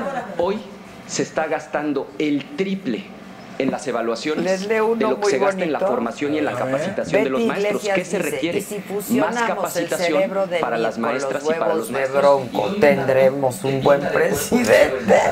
Sí, parece que le falta testosterona. puntos. ¡Qué enjundita! Anaya trae como de las pulseritas que venden en la playa con tu nombre, ¿verdad? Y sí trae su nombre, la compró en la playa. Sí, hay mucha, hay mucha Dice envidia. Ricky De un millón de docentes. ¿Qué tenemos que hacer? Invertir la fórmula, gastar más en la formación y en la capacitación de los Dígame brevemente para pasar a otro tema que hay un montón que le preguntan. ¿Usted cree que las pruebas deben ser, deben ser las de evaluación de los jóvenes, muestrales o censales? Creo que debe haber muestras censales y segundo, pruebas censales, y, pruebas censales y que se debe de modificar el momento en el que se están realizando. El problema es que actualmente se realizan cuando los niños, por ejemplo, ya terminaron la primaria y nos estamos enterando cuando ya están en secundaria de las carencias que tienen. Necesitamos invertirlo, lo explico, para que la prueba de manera censal se haga en quinto de primaria antes de que terminen la primaria y de esa manera se les puedan dar los conocimientos que les faltan para secundaria. y concluyo. tengo y varias mismo- preguntas. Y lo mismo para secundaria. En lugar de hacer la prueba cuando los resultados están en primero de prepa, hacerla en segundo de secundaria. Mire, Fátima le pregunta sobre el tema de universidades, que aparece mucho en la conversación de redes sociales. Dice, ¿qué, qué va a hacer usted para desarrollar el espíritu científico? Desde el preescolar, usted sabe que México no tiene, no registra muchas patentes, tenemos pocas universidades de vanguardia, la UNAM está en el 113, no por agraviar, pero la de Querétaro ocupa el 146 en la escala latinoamericana. ¿Qué va a hacer con la educación superior y, digamos, la innovación científica? Dos cosas. Primero, modificar el modelo. Necesitamos aprender a pensar, no a memorizar, y que lo que se aprende en las universidades, la ciencia que ahí se genera, se pueda aplicar. Y segundo, lo digo con toda claridad, que ningún joven se quede sin la oportunidad de estudiar por falta de recursos. No debe haber rechazados en nuestro país y tengo la fórmula para lograrlo. Gracias. Gracias. Y antes de comenzar, eh, candidato, nos dicen por ahí que está sacando un celular y que, Estaba viendo la hora. y que no está permitido sacar el celular. Entonces me piden. Sí, qué tranza, ¿eh? mensaje? Javier se está comunicando con él. Di esto, di esto, aquí está Adela. No, yo no, yo No, Que le corten la línea telefónica. Que le mochen. va usted a cancelar? A ver, ¿qué va a contestar Andrés? Voy a cancelar la, la esencia de la reforma porque considero que no es una reforma educativa lo que se aprobó. Eh, es una mal llamada reforma educativa. Eh, que lo que se aprobó tiene más que ver con una reforma laboral, es un mecanismo, una eh, represión, una coerción a maestros. Está dedicada a afectar a los maestros y tiene eh, una orientación mm, neoliberal, privatizadora, eh, eh, recoge lo que nos recomiendan desde el extranjero. Pero cuando dice cancelar la esencia de la reforma educativa, ¿cómo se cancela la esencia de la reforma educativa? Es decir, ¿se echa para atrás toda y se vuelve a hacer o cómo? este, que no eh, haya eh, represión al magisterio, que no se siga humillando a los maestros. Eh, se esmeraron en degradar a los maestros, echarles la culpa del atraso educativo. Eh, hubo una campaña de desprestigio al maestro. Eh, no se puede aplicar una reforma educativa de verdad sin los maestros. El que transmite el conocimiento en el aula es el maestro. Pero entonces, insisto, es hacer, echarla completamente para atrás y volver a hacer algo nuevo. Sí, nos vamos a poner de acuerdo con maestros, con padres de familia, con especialistas. Entonces sí y se vamos cancela. a elaborar Sí se cancela. un plan educativo nuevo para mejorar de verdad la calidad de la enseñanza sin afectar los derechos laborales del magisterio. ¿Y usted está de acuerdo en la evaluación del magisterio? Sí, pero este, está utilizada la evaluación, que fue el eje de toda esta mal llamada reforma educativa, está utilizada con eh, propósitos persecutorios. Eh, eso no funciona. Antes de evaluar hay que capacitar, hay que formar, pero también hay que incentivar, eh, hay que eh, convencer, hay que concientizar. No imponer las cosas como lo hicieron. Entonces, en ese tema, reforma educativa cancelada. Sí, para que quede claro, voy a utilizar desde luego eh, este, mis facultades como titular del Ejecutivo, tengo que enviar iniciativas al Congreso, pero en lo que a nosotros corresponde políticamente, eh, la decisión que hemos tomado es que se cancela la mal llamada reforma educativa, que no es en realidad una reforma educativa. Bueno, había una pregunta sobre las universidades, pero ya no nos va a dar tiempo para ella. Nada más le comento otra más. El Instituto Nacional para la Evaluación Educativa, sí, no. Sí, que se mantenga. Tiene que haber evaluación. Los maestros no se oponen a la evaluación. Eh, eh, yo he estado hablando con los maestros, todos este, aceptan la evaluación. Lo que no quieren es que la evaluación sea un mecanismo para eh, reprimir para castigar al maestro, para humillar al maestro. Gracias, candidato. ¿Cómo, cómo? Ah, que eso propuso, ¿verdad? Ya lo entendí, América. Es que no manches. ¿Qué onda? No, a ver. Y para ser muy, muy claro, Hay toda una propuesta. la reforma educativa. ¿Por qué está? Implica cancelar el futuro de tus hijos. Implica echar por la borda la posibilidad de que aprendan inglés. Implica echar por la borda la tecnología. Y que me oigan muy claro los maestros. Yo estoy absolutamente de sus lados. Les voy a pegar mejor. Van a tener absoluta certeza laboral. Junto con Nueva Alianza vamos a hacer equipo, pero por favor, por sus hijos, no lo pongan cerca de la por mí, López. Gracias, candidato. Tiene réplica el candidato Rodríguez Más una pregunta, Andrés. ¿Hay un acuerdo con Elba Ester respecto a eso o con los maestros?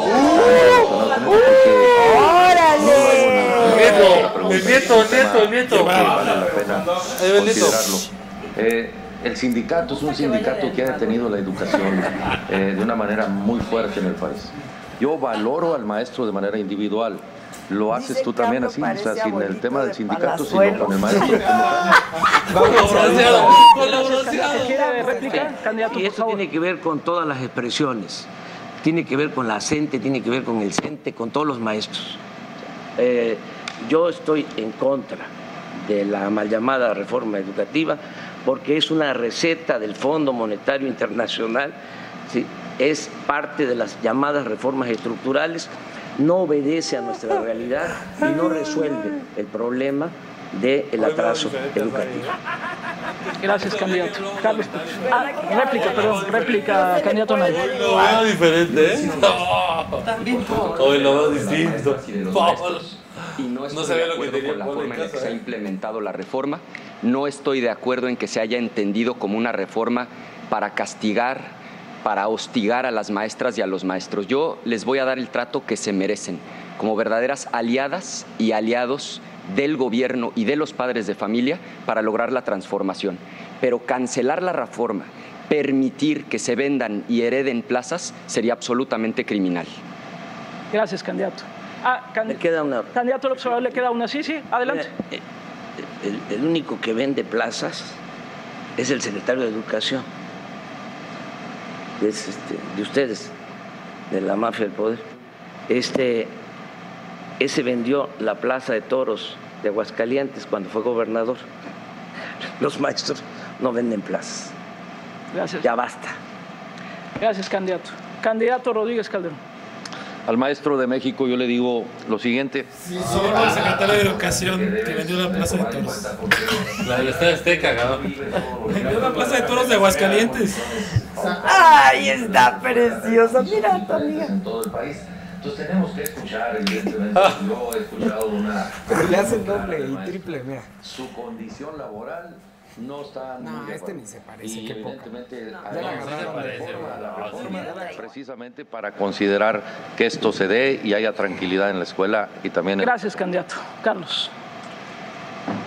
Candidato, mide el primero de sus siete compromisos con la nación. No. Dice una educación de excelencia para Me choca esta raza, en serio. Pero muchas de las preguntas que nos llegaron, muchas conversaciones, tenían que ver con un problema de ¿Cómo que equidad los de maestros no venden plazas? A ver, habla con tu candidato. Los metros Y no los venden comisionados no gay, Eso no es- Ese no es el problema de la educación. Sí, la serie de Yo tengo un conocido que que le heredaron escuelas ricas en mejores lugares. He tenido la necesidad de una educación de calidad. ¿Cómo se puede avanzar de las dos maneras? Es decir, Ay, qué bonito que hoy en los Velo, lugares más pobres del país tenemos las escuelas más pobres y al mismo tiempo tratando de apretar en lo que ha apretado en los últimos tiempos, que es la calidad. Mira, pr- primero déjame hablar de la inclusión en un sentido más amplio. Mi mamá estudió educación especial, se especializó en terapias auditivas. Y, la escuela tiene que ser incluyente en muchos sentidos, empezando por ser incluyente para quienes se enfrentan, para quienes tienen una discapacidad. Y ese es un primer nivel de inclusión y de justicia. Tenemos que incentivar a los maestros para quienes tengan esa vocación, y todos la tienen, ser maestro no es un empleo, es una vocación, y hemos planteado que tengan mejores plazas los que vayan a dar clases a espacios de alta y de muy alta marginación como un espacio de estímulo. Se ha invertido más o menos 50 mil millones de pesos en mejorar la infraestructura de las escuelas. Y nosotros hemos planteado que cada escuela, estas nuevas de tiempo completo que vamos a multiplicar por cuatro, tengan independencia presupuestal y un recurso para ir corrigiendo esas deficiencias sin necesidad de burocracia y de venir al centro. Qué bueno que habló de escuelas de tiempo completo, porque leí su propuesta y tenía varias preguntas eh, sobre esto. Incluyen comida, dice, y clases de inglés. Ah, este gobierno quería hacer 40 mil y solo le alcanzó para 23 mil por un problema presupuestal, y- pero también por un problema de planteles. No hay tantos planteles hoy, porque muchos planteles tienen doble turno. Eh, ¿Cómo va a arreglar eso? ¿De dónde va a salir ese dinero? Tercera vez que pregunto sobre dónde va a salir el dinero, que es, ¿de dónde va a salir el dinero para pagar? eh, es decir, tener 100 mil escuelas de tiempo completo es el presupuesto de la Universidad Nacional Autónoma de México. Más o menos en pura eficiencia eh, tributaria se genera junto con el crecimiento espacios que nos permitirían darle prioridad a esa educación de tiempo de completo. Que además se termina pagando. Preguntaba Gabriela bien. hace un segmento, le preguntó al Bronco que cuál era el segmento al que le apostaría. Y la verdad es que tú no tienes que empezar por el primero. que Tenemos que bueno empezar por educación preescolar, seguir por la educación primaria. ¿Por qué triplicó la deuda? ¿Qué, qué fue la resta que le falló a él? A mí. ¿A mí? La inflación. Hospital sabe, hospital La cre- la- el crecimiento económico, ¿por qué el, el año pasado Es que está hablando de triplicar la deuda, o sea, cosas que no son ciertas. Entonces a mí me da mucha pena que mientan al aire aquí en el programa de Adela. Sin duda, cuando uno ve los diferentes estudios, ayuda a que tengan mucho más éxito. Viendo ya en sean la comentarios tan amables, llenarlos de mentiras está terrible. Constitucionalmente a terminar ese grado. Ya hoy tenemos una cobertura del 85%, por lo que no estamos lejos. Eh, por ejemplo, para esa parte del bachillerato, ¿usted estaría de acuerdo, como lo han hecho en otros países, a flexibilizar nuestro bachillerato, a poderlo hacer tal vez técnico de algunas, de, de- de un par de años, de un año, para dar otras oportunidades? Flexibilizarlo. Que hoy es bastante inflexible. Flexibilizarlo en muchos sentidos, ¿eh? bachillerato. incluso presencialmente. Tenemos telebachilleratos, Claro. Y las carreras la técnicas. educación ya preparatoria y técnica con algunas experiencias laborales ¿Por o qué preguntó con eso? una porque enseñanza se lleva descentralizada y a ¿Cuándo distancia le avisaron a puede Puch ser que por iba a ir? internet. Pero la apuesta en la educación ti- tiene que empezar los desde el mejores principio. candidatos ni los Preescolar, mejores en moderadores ya me instancias igual de deprimí doble, bien. güey. Tiene ¿Qué que empezar con una buena educación básica. Pero sobre todo tiene que empezar porque nos demos cuenta que aquí la apuesta es una apuesta ya definitiva y que lo que está en la elección no es un tema de grados, es un tema absolutamente estructural de si ponemos a los maestros al centro y nos obligamos a capacitarlos para que los niños que son el eje de la educación y no los votos, que es lo que está planteando Andrés Manuel echando para atrás la reforma, sea lo que domine. Usted ha sido muy duro con la gente de la coordinadora, pero también son maestros de estados pobres. ¿Se sentaría a hablar el primero de diciembre Intentaría hablar ellos en con todos, momento? pero déjame decir, no con la coordinadora, con los violentos en la coordinadora, con los que avientan piedras, con los que avientan palos, con los que impiden que se dé el tránsito y se abran los negocios, con los que no hacen del diálogo el instrumento de negociación. No tengan duda los maestros. Yo estoy absolutamente de su lado, tendrán mejores ingresos y tendrán certeza y permanencia en su empleo. Muchas gracias, candidato. Eh, pidió una réplica el candidato Anaya, ¿no? Pues, No solo tiene pues, Adela, el soy tu fan. Anaya, hecho. Ya te vas, ¿verdad? Ya me tengo que ir. Hoy Es que se va a programas más importantes. ¡Qué, me- qué mainstream! Nunca. Uy, qué mainstream, ¿eh? Oye, ¿Cómo sería?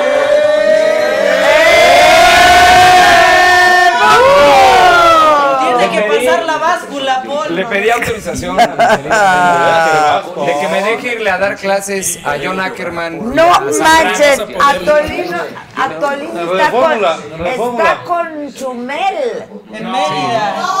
En Mérida. En Mérida, en Mérida, en Mérida, es que. Chumel está en Mérida. Reformula, vas a... Fíjate, yo vine aquí contigo. Tú muy bien por el hospital. Con tú todo muy y que no bien. estaba Fernanda Tapia, vine aquí. Creí o sea, que era por mí. menos que. Es por ti, Adela, por eso estoy aquí. Hasta vi el programa de Lucerito y me volví fan otra vez. vas. Yo era muy Te fan de Lucerito de niño. Y ahora que la vi en versión banda y acá, está guapísima. terrible, Paul. No, no, no. Aunque sepas Oye, que- qué grosería, La Paul. verdad es que está ahí, guapísima. El día ahí que vuelva a venir me invitan aunque sea de público, por Estamos favor, aquí con Adela y te vas, Paul. Qué terrible, ¿eh? De Qué buen ¿eh? programa, ¿eh? Con Lucerito. Bueno, ¿verdad? Muy bueno. Sacaron la nota de Paul. ocho columnas y además la hicieron ¿eh, cantar. Hasta descargué la canción gracias a la entrevista. no hay otros cuadros en el PRI, Paul, para ti. Gracias, ¿Cómo eso pasa en estos programas? Pero vete a fórmula, ándale O sea, ahí. no hay otros cuadros el PRI, Ah, no, neta, te vas a fórmula. no hay otros cuadros. No hay otros más cuadros aquí en que el PRI, Paul. no Oye. Paul, de verdad, no hay otros cuadros en el Es que los demás que andan trabajando por votos. O sea, ¿qué puede pasar, Paul? O sea, otros cuadros. Adela, te admiro, te No me respeto. ha gustado y te nada este debate, ya. ¿eh? Ya. Podemos hacer un postdebate, hombre, más No me entretenido. gustó más nada entrón. este debate a ustedes. No, no, no, de a mí. Y menos ¿No que se ha acabado Paul- todavía? Y menos que Paul Pues no me está ¿eh? gustando. Para mí ya se que acabó. Paul, de veras. Lo que sigue. triste. Quería que te quedaras con nosotros, Paul, ¿eh? O sea, una disculpa, Paul, en nombre de adelante. todos, Adelante, adelante, de todos los debatistas del mundo. Paul. Adela, querida, agradezco tu comprensión. Sé que van a Se te quiere, Paul, este se te quiere. Pero nos quiere. vemos la próxima semana ya para veras, Cuando acabar. inviten a Lucerito, le vengo a pedir su autógrafo. O sea, Adela no es suficiente, Paul. Adela me dio su autógrafo O sea, en una almohada. ¿Eh? Sí, claro. Pues ponte a ver Saga, chavos. Claro. que no lo. Saga, Saga, Yo vengo Saga. aquí a citar los programas Paul, que tienen, Paul, Lucerito, las ocho favor, columnas Paul. que dio. Ven acá, Paul. Quieren Nos quedar bien, cambias. pero no ven a cambias, Exacto, hay que ver saga. Nos cambia, Paul. No todo es sague, hay que ver saga. También sague. Bye. Paul. Cuídate. Todo, Paul. Para allá. Adiós, Saludos Paul. A la porra Paul. Gracias por su apoyo. Hasta luego. A la del. Bronco, Paul. A la del Bronco. No, el Bronco no trajo por. Ah, no, sí trajo por. Muchísimas gracias. Qué bonito chaleco. Bulla Roses, Sí. Eh, Tiempo, candidato, especialista. tiene tiempo, tiempo, candidato. Ahorita regresamos con usted. Tiempo, candidato, lo agarró el tiempo. Le hago la misma pregunta a usted, candidato Mid. ¿Qué país nos ofrece desde la ciencia y la tecnología? Mira, hay 1.2 millones de mexicanos altamente capacitados que están viviendo fuera de México. De esos, según una encuesta con ACID, el 70% están dispuestos a regresar. Lo que tenemos que hacer es generar las condiciones para que aquí en México esos mexicanos altamente capacitados, más los que estamos formando aquí, tengan un marco en las universidades, con el sector privado, con la academia, para empezar a innovar y para empezar a resolver problemas con la ciencia y tecnología al mismo tiempo que incrementamos nuestro conocimiento de educación básica. Y la ciencia y la tecnología nos pueden ayudar a resolver muchos problemas. Nos pueden ayudar a resolver problemas de salud, nos pueden ayudar a resolver problemas de identificación. Nosotros podríamos en el primer año de la siguiente administración, de mi administración, permitirle a todos los mexicanos con ciencia y tecnología que se identifiquen con su huella, que la huella sea la llave de entrada para todos y cualquiera de los trámites, con la idea de hacerles la vida mucho más sencilla. Gracias, candidato. Le pregunto exactamente lo mismo a usted, candidato Ricardo Anaya. ¿Cuál sería la visión de México que tiene usted desde la ciencia y la tecnología? Yo no quiero echar rollos, yo voy a ser muy práctico. Tener un aparato No como puede estos sacar el celular. no tiene pilas, se lo enseñé al doctor Curcio antes de que empezara el debate para que estuviera claro. Tener un aparato como estos hoy ya no es un lujo, es una necesidad. Un aparato como estos le sirve a un campesino para revisar los precios de su cosecha y evitar abusos del intermediario. A una persona que tiene diabetes para poder mandar a su médico sus niveles de azúcar sin tener que trasladarse al centro de salud o al hospital. Bien, A un joven que vive en una comunidad rural alejada poder tomar un curso en línea, aprender otro idioma. Hay 30% de la población mexicana que aún no tiene acceso a estas tecnologías. La desigualdad del siglo XXI en buena medida va a ser la desigualdad digital y tecnológica. Yo me comprometo a que en mi sexenio todos los mexicanos estarán incluidos, todos contarán con un dispositivo, tableta o celular justamente para poderse insertar de lleno en el siglo XXI. Gracias, candidato Naya. Candidato Rodríguez Calderón, la misma pregunta. Crecer del punto 5 del PIB al 1.2 para igualarnos en principio a España y luego seguir con Corea y luego con Alemania. En los porcentajes de inversión para la ciencia, la tecnología y los datos que se necesitan en Hasta México. ahora no se ha logrado. ¿Cómo, cómo, cómo lo logrará usted? Pues teniendo el dinero lo tenemos. El dinero existe en el gobierno, mal usado, obviamente. El asistencialismo se lleva 1.5 billones de pesos, pues de ahí vamos a tomar para esto. Eh, tecnología para la seguridad, tecnología para eh, vender, tecnología para educar, tecnología para gobernar. Eso es algo que, que sé hacer. Soy un adicto a la tecnología y no se requiere mucho dinero para eso. Tenemos que tener un gobierno eh, tecnológico y eso quitará muchos burócratas que no son necesarios en el gobierno. Tenemos que potencializar, solamente el programa México Conectado tiene 916 millones en el presupuesto, hay que duplicarlo, duplicarlo y no se necesita cobrar más impuestos para eso. Tengo la fórmula, ya lo hicimos en Nuevo León y lo podemos hacer en el país. Decía, este, han hablado de innovación, han hablado de conectividad, han hablado de, de- de ciencia específica para resolver problemas. Candidato López Obrador en su momento se propuso crear una Secretaría de Ciencia y Tecnología y Educación Superior, vincular la educación superior a este tema. Eso se le propuso incluso al eh, candidato Enrique Peña Nieto en su momento. Al final lo que se Pues terminó no, creando fue una oficina ligada a la ¿eh? presidencia, sí, pero solamente para la atención de los asuntos científicos Pero la y vida es eso tecnológicos. que pasa durante Usted los debates. ¿Cuánto duran? La vida- la vida es lo que pasa, güey. Nos vamos a fortalecer. Eh, Como a- como. Eh, decía yo en mi intervención pasada. Él ve mucho para arriba y a la derecha porque está pensando siempre qué decir porque no se le ocurre nada. especialista en biotecnología de la UNAM. Este, Y que este año AMLO recibió tardó 14 años en el salir del Premio UNAM, güey. No puede. Será la Que próxima mejor platiquemos de Sage, dice la gente.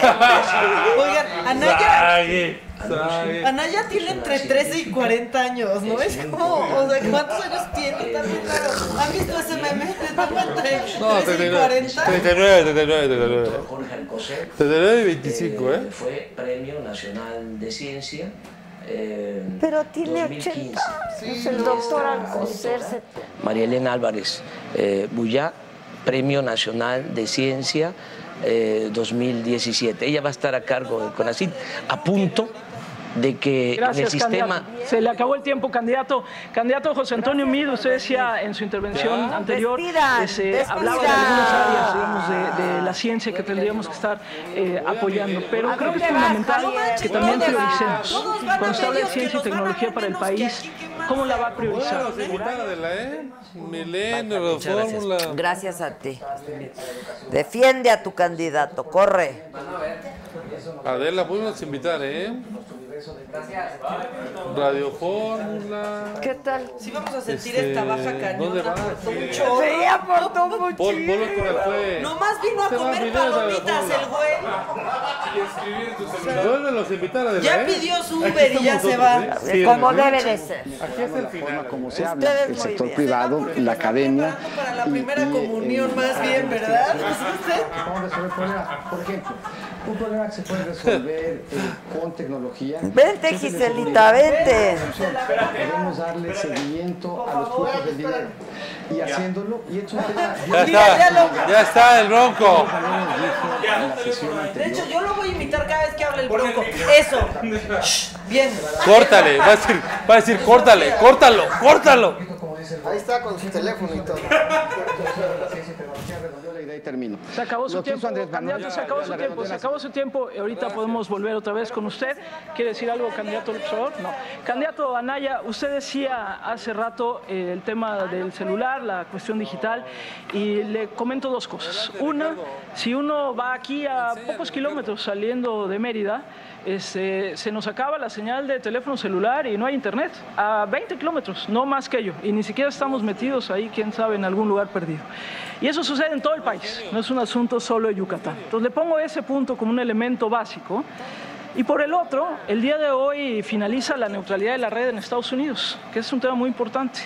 Internet va a ser o no un servicio público. Y en México, aunque el gobierno ha apostado por la neutralidad de la red, no existen aún las reglas de operación para que esto sea realidad. Teniendo este escenario, ¿cómo piensa ser usted un país digital? Tres cosas fundamentales. Primero, cobertura.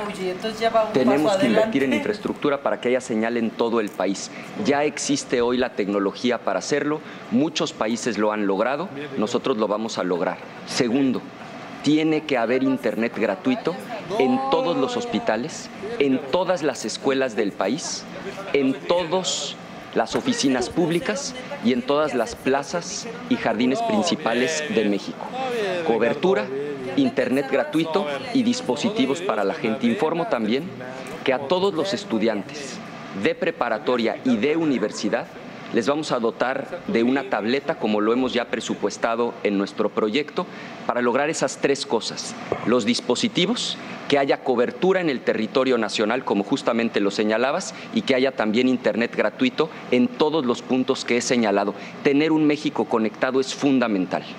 ¿Cómo, gracias candidato, candidato Rodríguez Calderón, cómo implicar a la iniciativa privada también para que esto no sea un gasto solo público o mayoritariamente público, como lo sigue siendo en México el tema de ciencia y tecnología? precisamente liberando la eh, iniciativa privada en este sentido. Eh, cuando se liberaron y hubo competencia para el trabajo de los teléfonos celulares o el servicio de los teléfonos celulares, hoy los el gasto es mucho menor ¿no? para el usuario.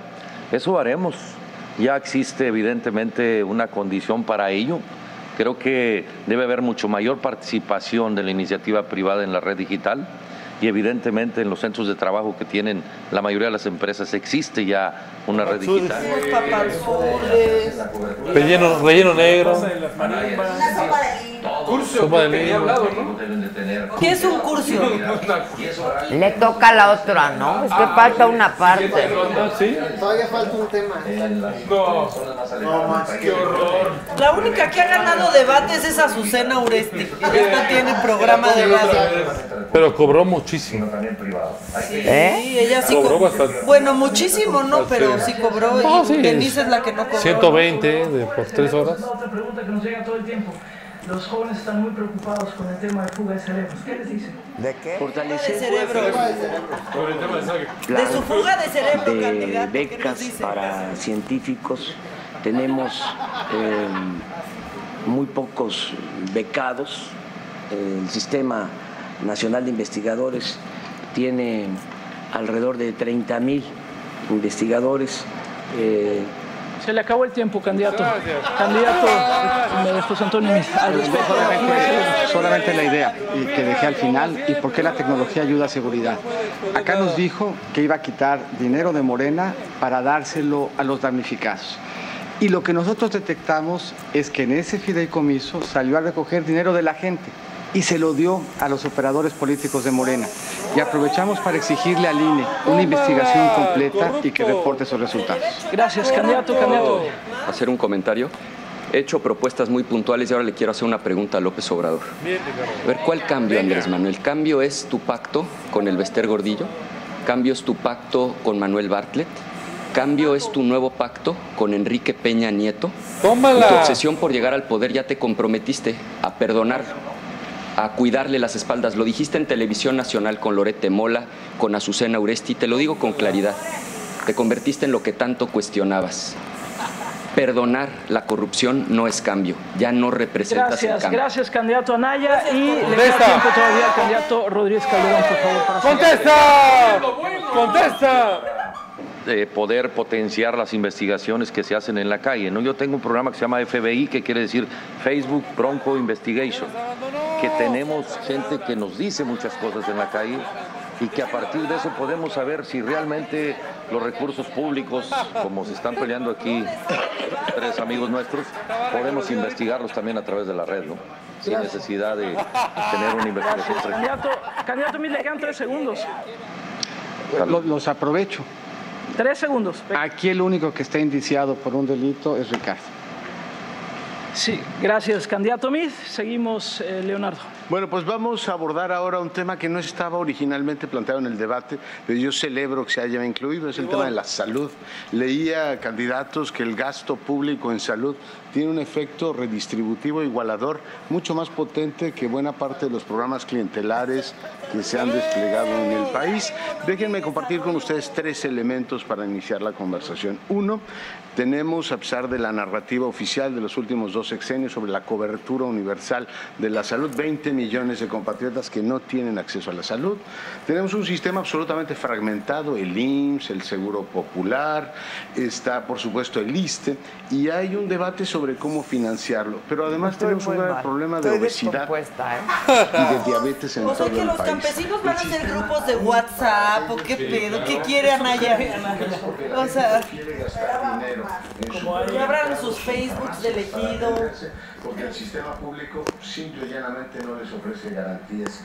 El tema es, convendrá conmigo, muy relevante. Y empiezo con usted, candidato Mitt. Usted ha planteado efectivamente en su libro varios puntos sobre el tema de salud. Pero empiezo preguntándole, desde su punto de vista, ¿habría que unificar todo el sistema de salud y cómo habría que financiarlo?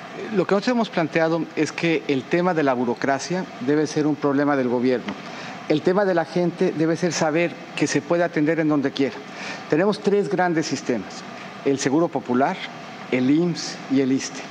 Y uno de los ejes centrales de nuestra propuesta es que pueda uno ir indistintamente al Seguro Popular, al IMSS o al ISTE. Y que atrás, ya desde el punto de vista burocrático, nosotros nos hagamos cargo de ver cómo compensamos a los tres sistemas.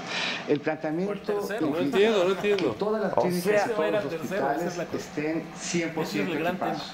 Que todos tengan el 100% Pero de ¿para qué siguen peleando a Naya y Mid? funcionen las 24 horas, incluidos los fines de semana, para que tengamos esa atención cercana, para que abatamos ese gasto de bolsillo que se hace hoy en salud y para que tengamos un sistema ágil que funcione y que le dé respuesta a los mexicanos. ¿Eso hay que pagarlo con impuestos generales o con cuotas? Eso implica solamente una mejor administración de los tres sistemas y una compensación del gobierno entre los sistemas para generar esa eficiencia. Implica compras consolidadas que sean obligatorias para todos en el sistema. Eh, En los dos últimos años, candidato Mitt, se ha recortado el gasto en salud.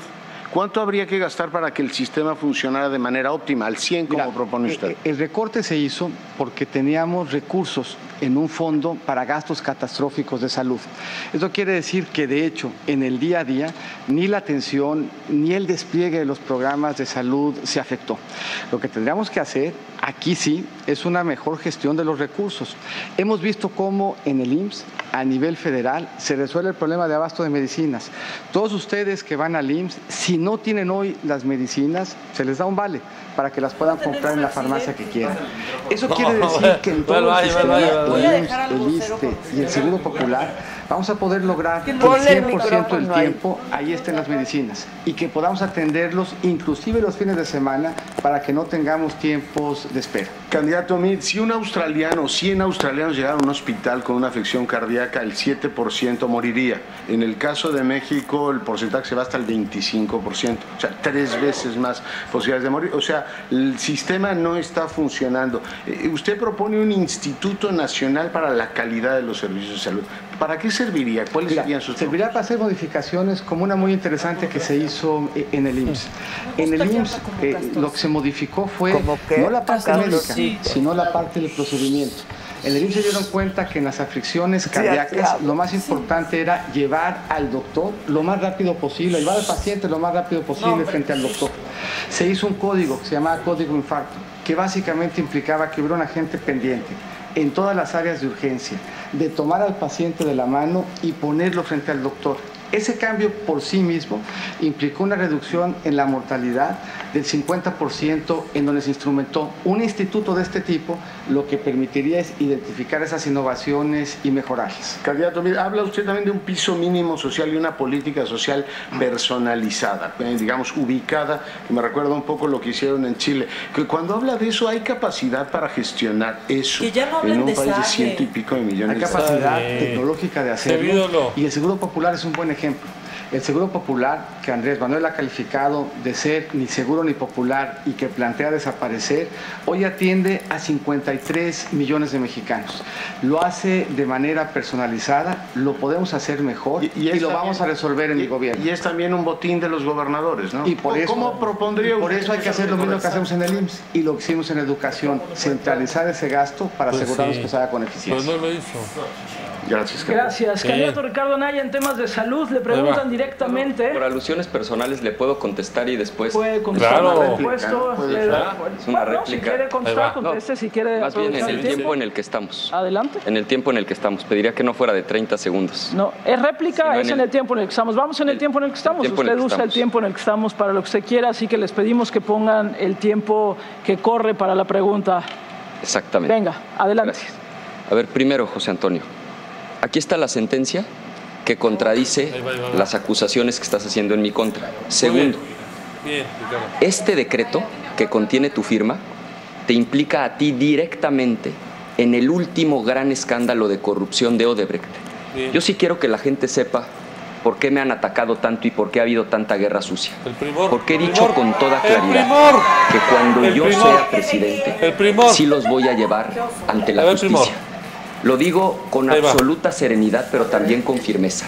No van a quedar sin castigo. Casos como Ayotzinapa, la Casa Blanca, Odebrecht, la estafa maestra.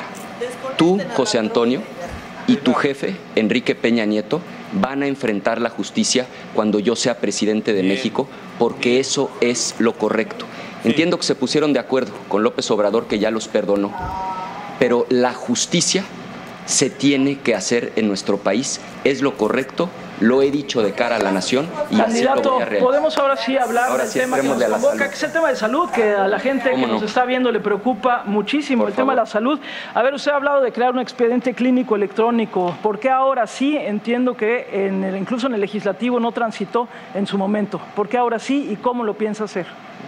Justamente el expediente clínico electrónico es el paso previo a la convergencia para que la gente pueda eventualmente ir de manera indistinta a un hospital general, al ISTE, al Seguro Social y atenderse de mejor manera.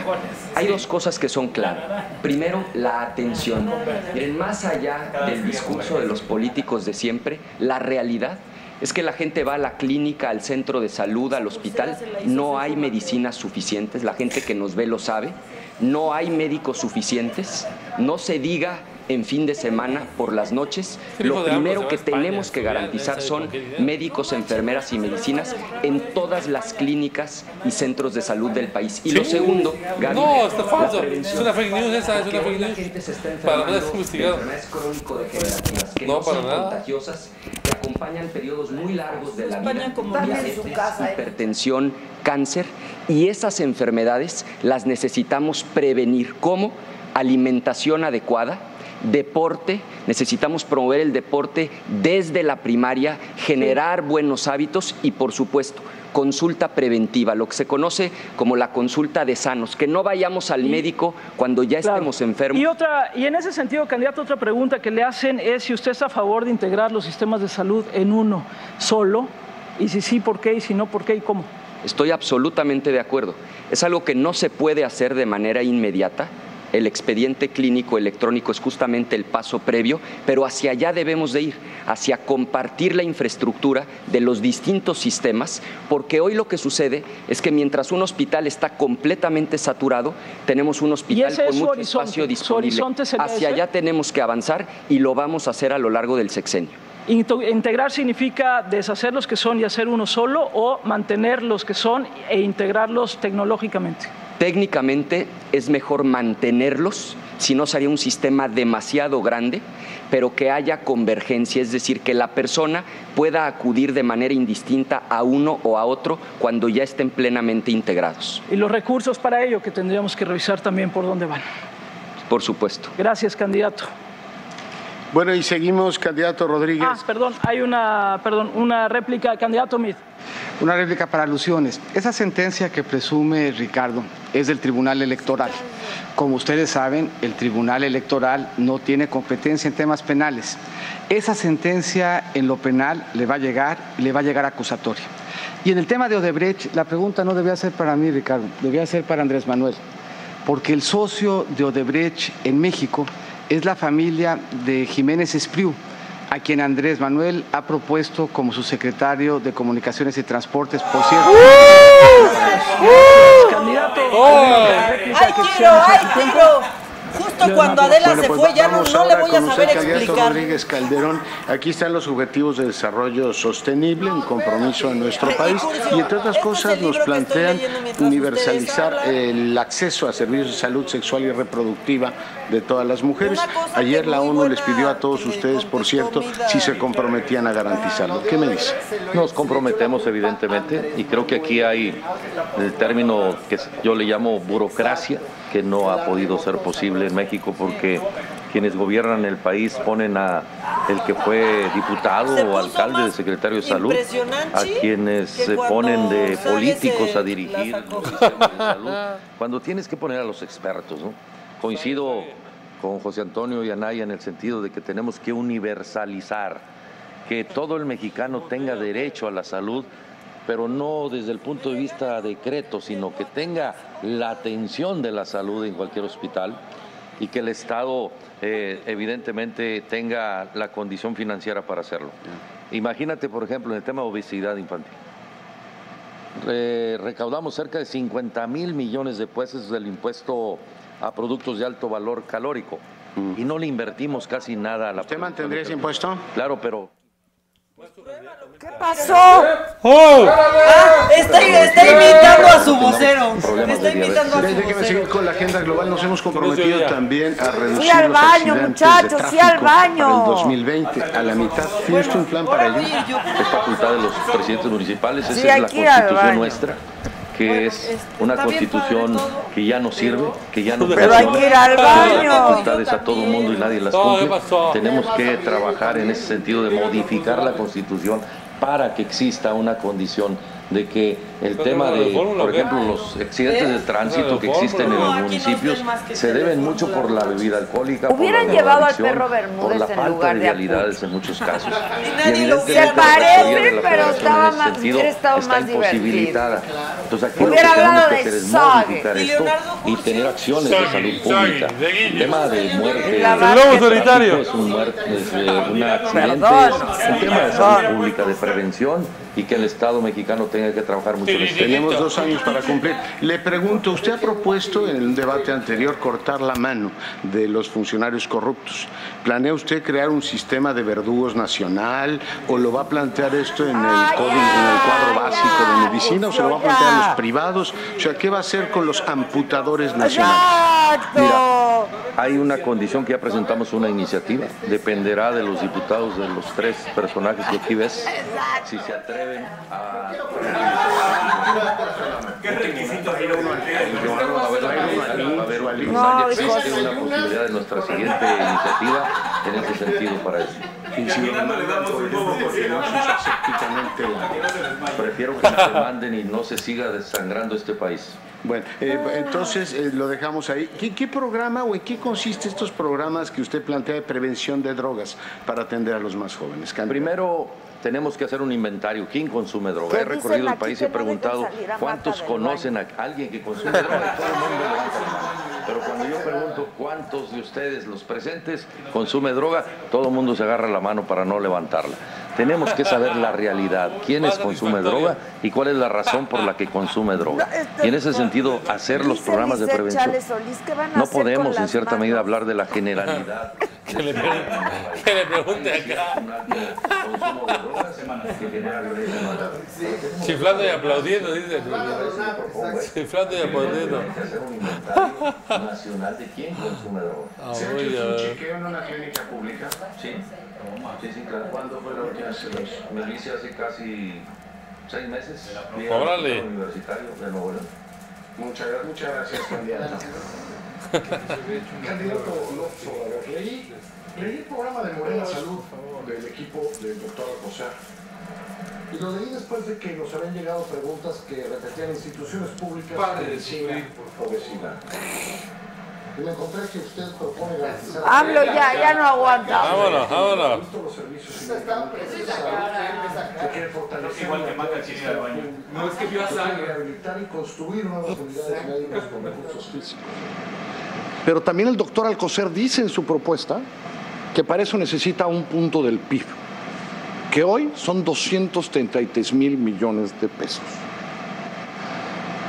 Antes de que me conteste que como se va a acabar la corrupción, nada más quiero hacerle algunas cuentas, que son becas para jóvenes, más doblar adultos mayores, más infraestructura, un gran plan de infraestructura para el sur que ha, que Sí, propuesto mal. más eh, refinería, no por lo menos por la de. Tabasco. No, Acaba verdad. de subirle un poquito a ciencia hace unos Que minutos en este debate. que no editorialice. Eh, y hizo una cuenta al principio de este debate en donde puso entre ahorros y corrupción y todo eso como en 750.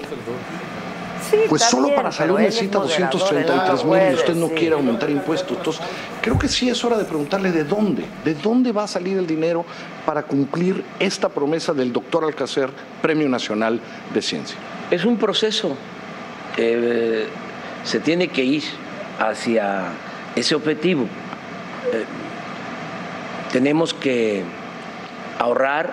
Yo insisto eh, de que el principal problema del país. Sí. es la corrupción.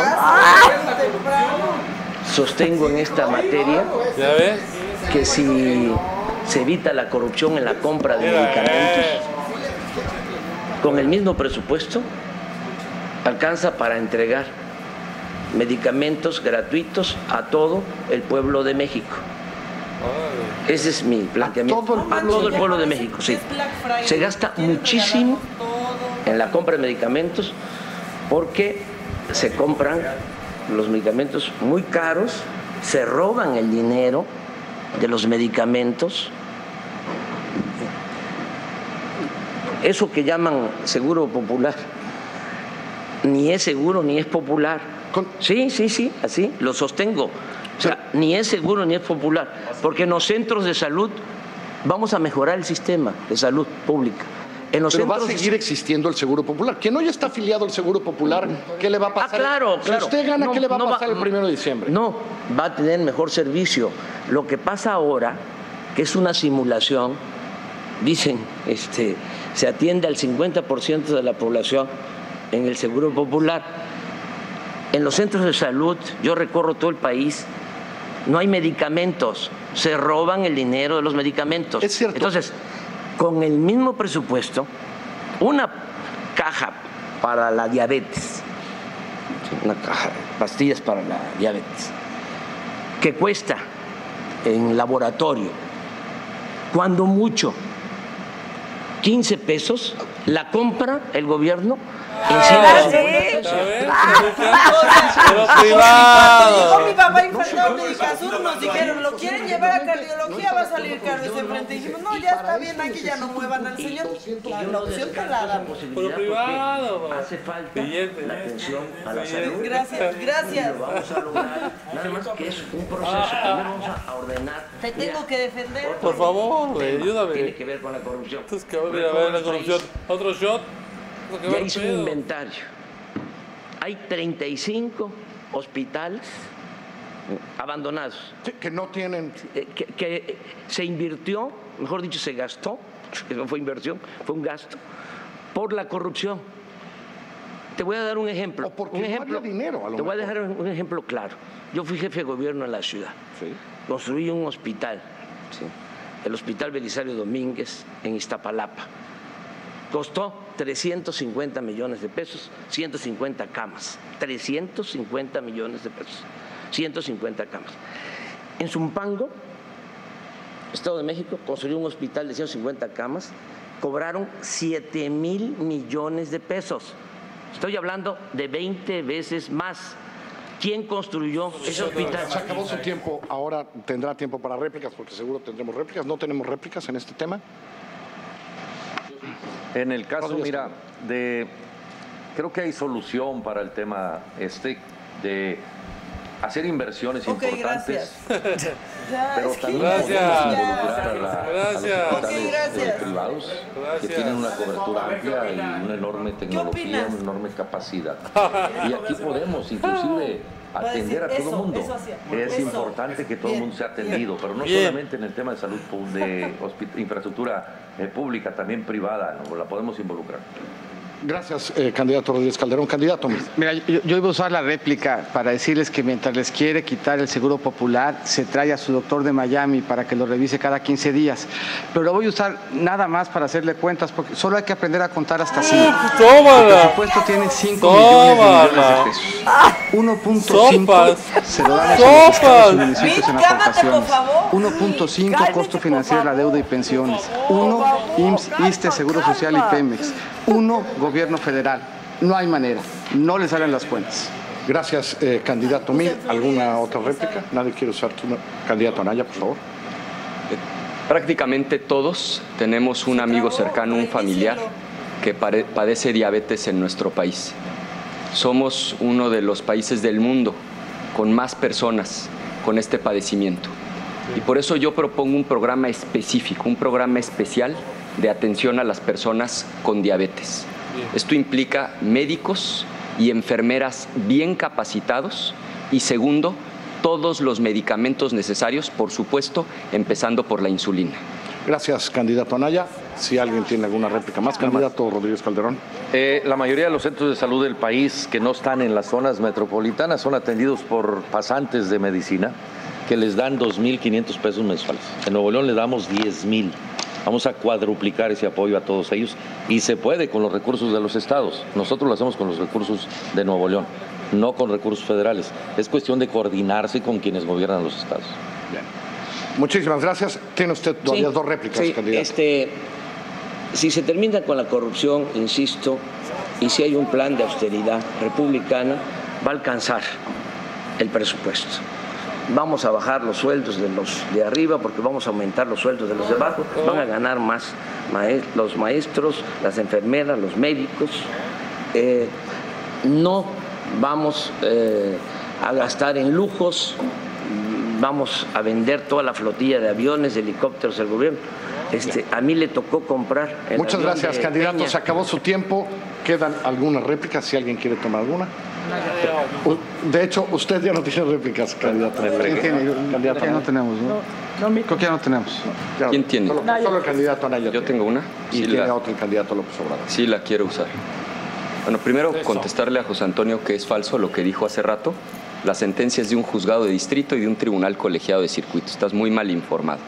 Y lo segundo, mira, José Antonio, con todo esto que han invertido en noticias falsas, tú y el gobierno en atacarme, a lo mejor logren convencer a la gente. Quizá al final de la película crean que tú y Peña Nieto son los buenos y yo soy el malo, pero que te quede bien claro, si no los logran convencer y yo soy presidente, ustedes van a enfrentar la justicia porque eso es lo correcto. Tiempo, candidato. Solo le quedaría una Duro. réplica a el eh, candidato López Sí, Obrador. mira, ¿Quiere- este es el verdadero pacto. Anaya este, Peña.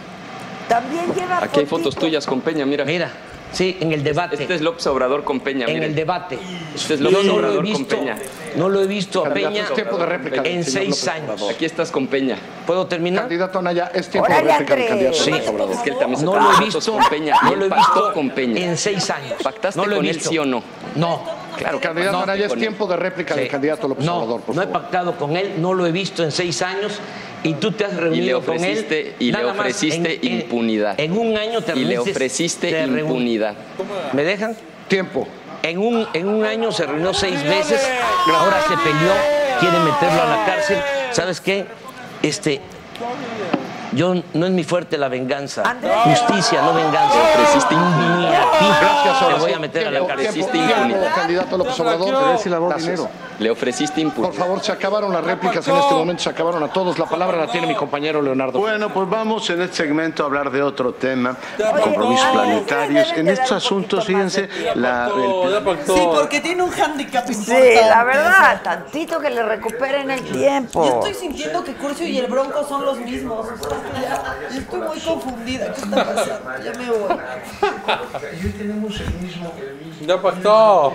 Empezar efectivamente recordando que el capital natural de este país es enorme, pero la diversidad no solo, no solo implica eh, especies, implica- también culturas. Arrasa. Arrasa. Que es No, está precioso. Jesús. Una lengua, Jesús. una lengua El hijito de hablo. Los memes son los ¿Ella cotiza en Morena o todavía no? Sí, mira. Es una empresa familiar, digo que sí. Es una empresa familiar. Cuota ya le toca. Miren, Leonardo curso en grande, Leonardo curso en chiquito. ¿Cómo planea, por ejemplo, parar la deforestación? Hay condiciones en México, falta cultura en el gobierno. Sí, Dios bendiga a México. Me cae que sí, dicen aquí. De Y veras. para eso se tiene que, evidentemente, no solamente trabajar en el protección. Sí estamos como a la buena de Dios, ¿no? En todo, en el fútbol, en En el mundo. Sin necesidad de explotarlo y destruirlo. En eso sí soy experto, soy ingeniero agrónomo. Ah, míralo. Miles de plantas en mi vida. Ingeniero agrónomo. Podemos eh, generar una Mochando. Entre el turismo y el potencial la economía de esas zonas porque esas zonas ver. destruyendo Te extrañamos a de ahí. Sí, por la falta de posibilidades de vivir en esas zonas y ahí se tiene que trabajar mucho solamente en la cultura, en culturizar a la gente en la, prote- en la protección de su ambiente. Ya. Eh, candidatos, algunos de ustedes, y lo acaban de ratificar en este debate, proponen subsidios a combustibles. La comunidad científica considera esos impuestos y esos subsidios ambientalmente regresivos. ¿Qué me plantean a esto, candidato Anaya, por ejemplo? Con mucho gusto. Sí, por supuesto que a partir de 2024 que un vehículo eléctrico va a costar lo mismo o menos que un vehículo que tiene un motor de combustión interna que usa gasolina, pues por supuesto que hay que evitar los subsidios. Yo propongo impulsar con todo las energías. Este es un gran ejemplo, las energías Obvio. renovables. Este aerogenerador está en Puerto Peñasco. Pues no. A Sonora. propuesta de Toño Astiazarán, le asignamos recursos. Gracias a este aerogenerador, reciben energía eléctrica ¿Ya ves? 10.500 Ah, va a hablar de los ventiladores ¿Ya eóticos.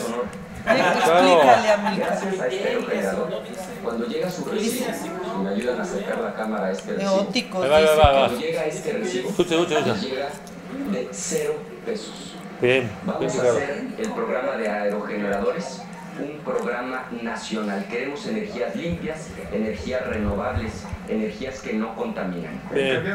Usted también ha hablado de controlar el precio de las gasolinas. ¿Cómo vamos a hacer compatible el objetivo nacional de reducir emisiones si subvencionamos gasolinas? se puede este, lograr. La gasolina en México es más cara que en Estados Unidos, es más cara que en Guatemala, que no tienen petróleo, porque en, en México desde hace 40 años no se hace una nueva refinería. Eh, Se dejaron en el abandono las seis refinerías que se tienen. Estamos comprando alrededor de 600 mil barriles diarios de gasolinas eh, a precios muy elevados.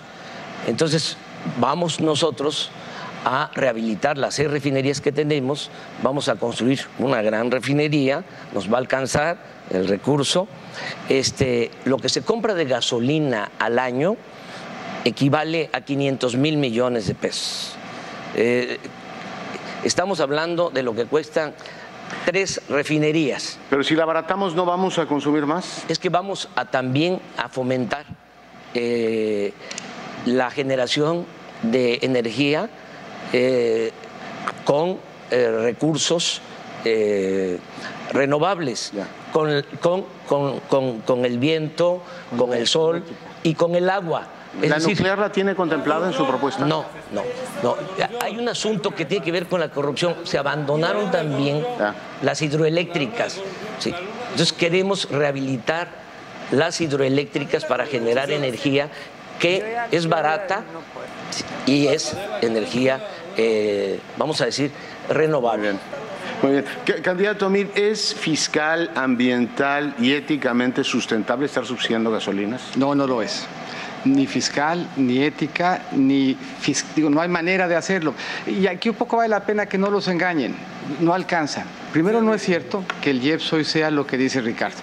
El precio del petróleo subió en el mundo con cargo a los conflictos que hay en el Medio Oriente. Cuando los países se meten a administrar los precios, sufren las finanzas públicas y al final se genera pobreza y desempleo. Ya. ¿Piensa desarrollar la energía nuclear como parte de la matriz energética? Ya tenemos dos eh, plantas eh, nucleares y tendríamos posibilidad de crecerla. Eh, habría que evaluar si eso es lo que más conviene. Lo más padre es que tengamos mucha más capacidad antes en solar y en, y en eólica, que saldría mucho más barato que hacerlo nuclear. Pero México va a seguir creciendo y por lo tanto va a tener que seguir invirtiendo en modernizar su matriz energética. Candidato Reyes Calderón, ¿usted optaría por la energía nuclear? Había que pensarlo, no es una condición que yo en este momento la tenga pensada, creo que hay que mejorar las condiciones de producción de energía eólica, energía solar, hay condiciones en el norte y en el sureste del país para hacerlo y evidentemente tranquilizar ese tema. Candidato Anaya. Sí. Brevemente. Sobre lo Primero- nuclear, ¿qué me dice? Primero, no, definitivamente nuclear no. Muy bien. En el último año, el promedio de los impuestos que se cobraron por un litro de gasolina fue 33%, entre IEPS, IVA, es decir, todas las contribuciones, te lo puedo demostrar. Segundo, construir una refinería es un absoluto disparate, eso cuesta más o menos 120 mil millones de pesos. Y segundo, para cuando se terminara de construir esa refinería, más o menos 2024, va a empezar el declive del consumo de gasolina, porque los vehículos eléctricos ya van a costar lo mismo o menos que los de combustión interna. Tenemos más bien que transitar hacia energías limpias, energías renovables. Eh, ¿Qué, qué medidas proponen de combate y mitigación o adaptación para el tema del cambio climático? Candidato Rodríguez Calderón. Precisamente el menor uso del transporte individual o vehículos, implementar el mayor uso del transporte público a partir de energía eléctrica y no utilizar la energía a base del petróleo que contamina enormemente. Andrés, la refinería de Nuevo León eh, no la queremos. O sea, contamina demasiado eh, y evidentemente produce enormes daños a la sociedad. Que no queremos refinerías, el término de contaminación es enorme. Pásame ahorita tu WhatsApp. Sí, pásanos tu WhatsApp para la terapia, güey. ¿Tú dónde vas a estar? A Sí, todo ya- ya- esto. ¿dónde ¿Dónde, vas vas a despachar? ¿Dónde vas a De trabajar, despachar? ¿dónde trabajarías? ¿Qué pediste? Vamos a trabajar mucho, eso es- no lo duden. Pero como en qué para saber yo también dónde me puedo ir acomodando. que en cierta medida dañan el mundo. Eh, tenemos, digamos, una tradición en México de vivir espaldas al mar. ¿Tienen ustedes, candidato, ningún proyecto ¿De qué cómo hacer hablas? racional del patrimonio marítimo que tenemos? ¿Qué? ¿Vivir de espaldas al mar? México es uno de los países con más litorales. Somos el El 14 mar. país en extensión. Las aguas. pero que, o sea, litorales y la explotación explícate, y el cuidado de los océanos. Sí, Es un tema bien importante. Y dentro de los océanos, pues de algunas especies específicas como la como la vaquita marina. Pero deja regresar al tema que le planteaste, yo creo que es bien interesante a- al bronco. Eh, El tema de mitigación y, y de cambio climático eh, tiene que ver con cómo vemos nuestro futuro, con cómo queremos que sea nuestro país. Estoy súper deprimida Quisiera ya. hacer saga nomás para estar en Moscú y estar dormida ahorita. ¿Cómo En es serio. el uso de electrodomésticos? Bueno, no nomás por eso. tiene que ver con cómo queremos que sea nuestra ciudad, cómo queremos Sí, yo también, colectivo. Suicidio colectivo. ¿Qué se me hace que al Sí,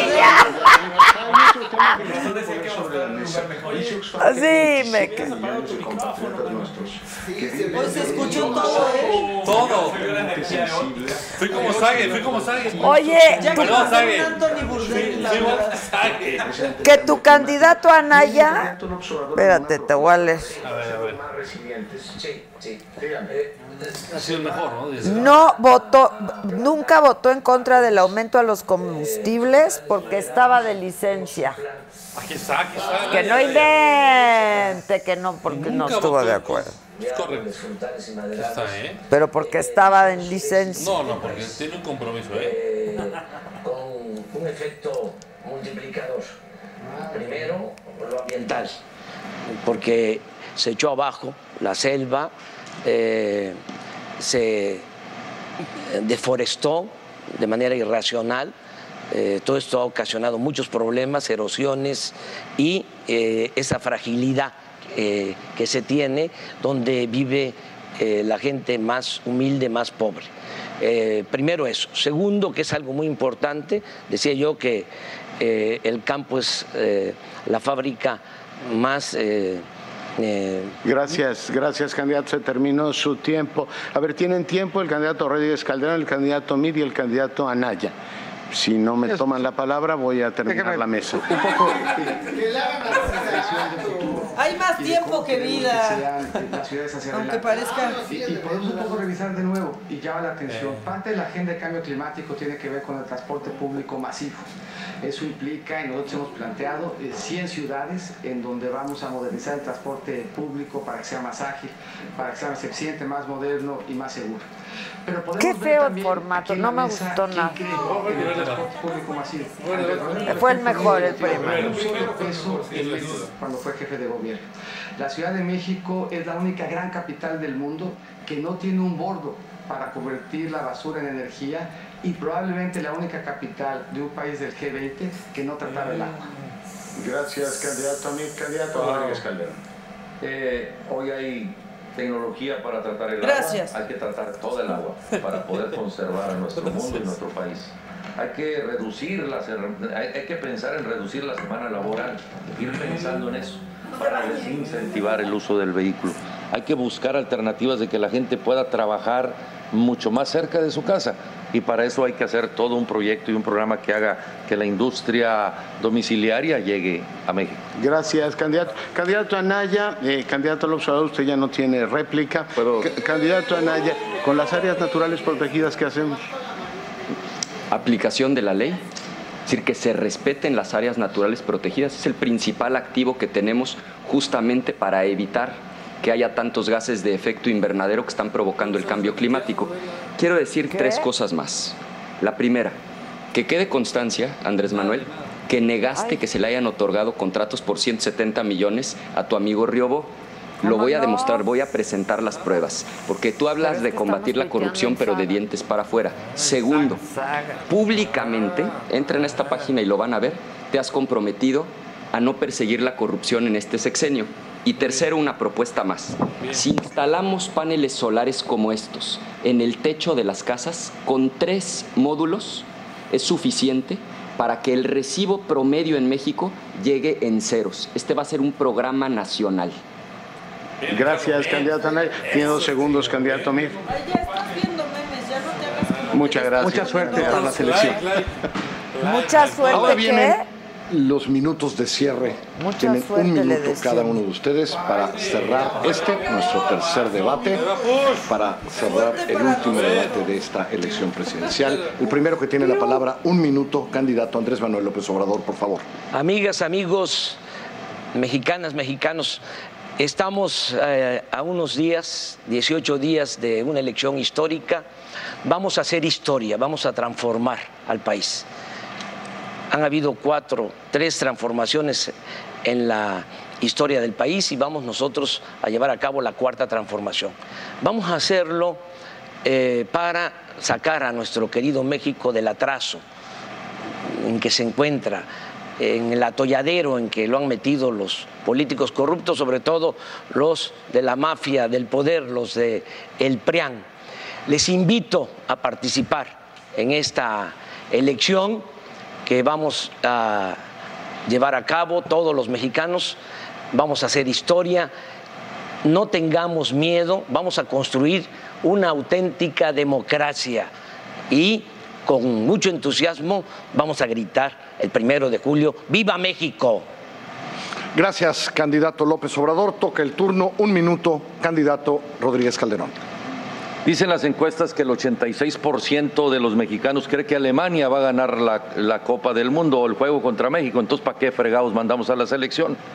¿Quién estaría de acuerdo en darle la Copa a Alemania sin jugar? Dicen las encuestas que el 39% de los mexicanos cree que Andrés Manuel va a ganar. Pues de una vez vamos a ponerle la banda presidencial ahorita para, y nos ahorramos la elección. Miles de millones de pesos nos ahorraríamos con ese caso. El Mundial no se ha jugado hoy, ni tampoco hoy es la elección. Por eso, mexicanos, los tres son lo mismo. Los tres los han visto hoy mismo. Son quienes les han chupado la sangre de su dinero todo el tiempo. Vota bronco, vota independiente, atrévete, quítate la pata del pescuezo, atrévete a ser valiente y decide que ya jubilemos a estos tres personajes, que se vayan a su casa pero sin pensión, que eviten estarse peleando. Los tres están denunciados, los tres pueden ir a la cárcel, los tres han engañado a la sociedad, los tres no son lo que dicen, así que Gracias. vota por el bronco. Tiempo, eh, candidato Rodríguez Calderón.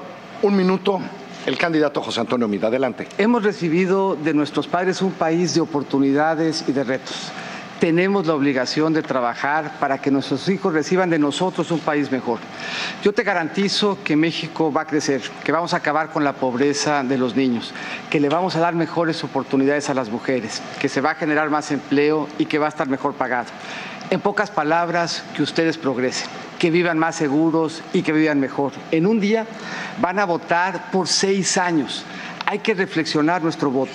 Yo les pido su voto de confianza para ser su presidente, para trabajar en equipo con sus familias y para garantizar el futuro de sus hijos. Les pido su voto. Conmigo a ti te va a ir muy bien. Vamos a ganar. ¡Que viva México! Gracias, candidato Mid. Candidato Anaya, un minuto de cierre. Faltan solo 19 días para la elección. De que México va a cambiar, no hay duda. Mucho más de la mitad del país ya no quiere saber del PRI. Y la gran mayoría tampoco quiere saber nada de López Obrador. No se trata de votar por lo que nos divide, sino de votar por lo que nos une como mexicanos. Yo quiero un México en el que el gobierno se conduzca con honestidad. Quiero un México con gobernantes a la altura de la mamá y del papá que se quitan el pan de la boca para dárselo a sus hijos. Yo quiero un México en paz y quiero que juntos, a golpes de esfuerzo y de amor por la patria, lo hagamos realidad. Si tú quieres ese mismo México, te invito a que salgas a votar, a que votes con todas tus fuerzas. Lo vamos a lograr. Transformemos el enojo en esperanza y la esperanza en felicidad. Vamos a ganar. Gracias, candidato Ricardo Anaya. Con Bien, estas Ricardo. cuatro intervenciones finales llega a su fin esto, el ¡Bendito tercer sea debate Dios! presidencial. Muchísimas gracias a los cuatro candidatos presidenciales por aceptar la invitación a participar en estos tres debates que contribuirán, no me queda duda, a que la ciudadanía acuda a las urnas el primero de julio de manera informada. Hemos conocido el pensamiento, las propuestas de gobierno y sí, el humor de los cuatro candidatos Ay, en su ay, ay. Estos ejercicios marcan ya un antes y un después. Enhorabuena pues para la democracia y la cultura del debate respetuoso de ideas. Gracias de nueva cuenta al Gran Museo del Mundo Maya, gracias a la extraordinaria ciudad de Mérida, al ITESO y a la Universidad Veracruzana Ya, ya, y a ya. todos ustedes que nos acompañaron en uno, en dos o en los tres debates presidenciales. Puta, todavía no acaba el Muchísimas debate, gracias, ha ya háganlo. privilegio estar aquí con Gabriela Marketing, gracias Gaby, y con Leonardo Curcio, gracias Leonardo. Ahora, el Instituto Electoral nos invita a que este primero de julio todos acudamos a las urnas y votemos en libertad. Hasta pronto, muy buenas noches. Ya, ya, ya. Bien, pues, bien, pues. Puch quiere estar en la boleta. Ya ganamos, ya Entonces, ganamos. ¿qué, amigos? ¿Perdimos todos? No, ya ganamos, ya ganamos. Perdí las ganas de a Adela. ¿Qué hacemos ya? ¿De aquí a dónde? Al, Era al Garibaldi. psicólogo. Garibaldi, Adela, Garibaldi. Mira, hasta se está riendo Curcheco. Kurchenko, porque pues sí da pena. Vamos a hacer Adela. Ganamos bien, ¿no? Leonardo Curcio se está aferrando a seguir saliendo en la Nosotros, bueno, ¿quieren concluir? No, No, claro. Ya Claro. concluyeron ellos. Anaya A ver, mejor. dejen que Pablo A hable. ver, Anaya es el mejor, Anaya es el mejor. La conclusión es que estos debates no movieron la elección. O sea, no fueron los que influyeron en la, en la Preferencia. en la preferencia, no sirvieron para eso. En tanto eso, el modelo de debates, yo digo que está en crisis. Sea, necesitamos otro modelo de debates que pueda servir para despertar alguna Esto pasión. estuvo acartonado, Estuvo acartonado. no les da- Se vieron, no hay eh, margen de maniobra, no no hay- nada. no se estos, estos debates sirvieron para conocer a los moderadores. Los moderadores son los protagonistas. Estos debates Sí, sí, sí, sirvieron sí, para sí, que sí. Azucena estuviera en radio. Exacto, para que le dieran chamba. No, no. No, no, no. Es, eh, eh, y en efecto, los moderadores, yo no sé si es por la competencia en los medios, cuál es el tema, pero un protagonismo que no es el adecuado No para el, ámbito, el ámbito electoral. Eh, y bueno, obviamente todos vamos a defender a nuestro candidato, ¿no? O sea, yo Pues creo sola- que las solamente opiniones... están ustedes dos. Bueno, Oye, el del bronco, el del bronco. El Ah, el del Bronco, El Bronco, saludos. Bronco, del Bronco. Pero eh, yo lo que veo es que las propuestas no las vamos a conocer en el debate. No, ya se acabó. Las propuestas, nosotros decimos, hay que conocerlas, buscar información en las redes, pero en Y la leer, red. leer, Leer. Es que esta era su entrevista de trabajo. O sea, sí. O sea, Pero, pero si hubiera, pero si hubiera estado mediada por los ciudadanos, no por estos eh, protagonistas, ¿no? Que lo que hicieron fue jalar el debate hacia, hacia ellos. Se Eso me tomaban más parece- tiempo en cuestionar que... Hablaron más ellos. Es algo absurdo. Sí, creo, creo. Entonces necesitamos, yo digo, eh, eh, transitar hacia otro modelo de debate. Ahora, las, las, eh, la elección, yo creo que ya está definida. Pues todo parece indicar, no, pero... no, no, no, no, está pero claro bueno. que hoy, mira, hoy el tema de los debates eh, sirven un poco para conocer las propuestas de los candidatos. Creo que el mejor debate fue el primero, con un mucho mejor El formato, ¿no? Sí, yo El- coincido. El, el formato permitía eh, una mejor aproximación a los proyectos y a las ideas de cada uno de, de los candidatos. A mí lo que me queda claro es que hoy hay una elección entre dos personajes. La visión de López Obrador que busca regresar al pasado, donde mejores tiempos fueron mejores, lo que dice Andrés Manuel, y la visión de futuro que representa Ricardo Anaya, que es un joven preparado, comprometido, y que creo que en ese sentido eh, quedó claro. No, no, no, no se estén riendo. El, el problema es ese, que busca López Obrador llegar a un sistema presidencialista, un sistema donde un solo personaje pueda decidir el Eso poder político en este país. Eso no y eso es lo que ha llevado al descrédito y al fracaso en América Latina. O sea, es decir, el sistema presidencial es un peligro no solo para México, sino se ha demostrado en toda América Latina que es un proyecto que no lleva a futuro. El tema del gobierno de coalición creo que es lo más importante. Se ha demostrado en Chile, se ha demostrado en Alemania, en otros países, que la unidad entre el centro izquierda y la centro derecha puede llevar a mejores estadías. Y nada más eh, comentarte un Perdón. último tema. La alianza del PAN, del PRD, ha permitido hoy en este país que estén en la cárcel gobernadores como Javier Duarte, como Roberto Borge, como Roberto Sandoval, que próximamente va a estar en la cárcel, o como César Duarte. Es decir, las alianzas PAN-PRD han permitido combatir la corrupción.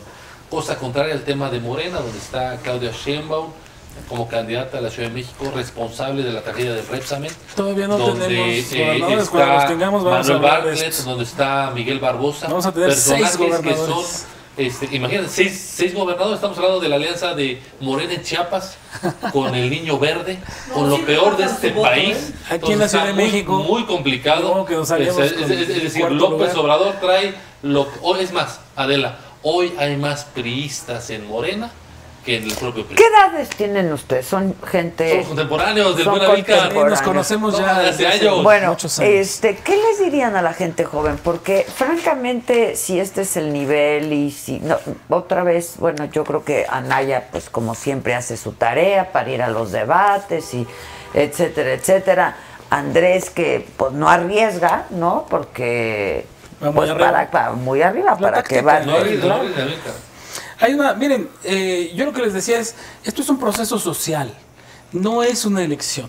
Y aquí ya hay mucho más en juego que la el, simple, el simple tema de la elección. Y yo creo que este proceso social ya definió que México requiere un gran cambio, profundo.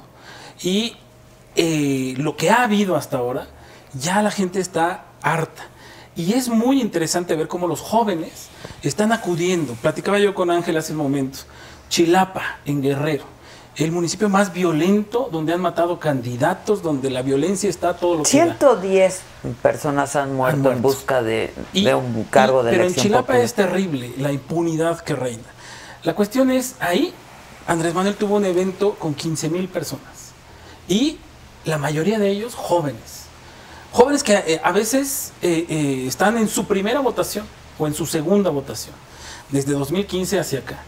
Y es interesantísimo cómo ver que los jóvenes sí están metidos precisamente en las redes sociales, precisamente en eh, enterándose de cuáles son las propuestas y los mensajes de los candidatos.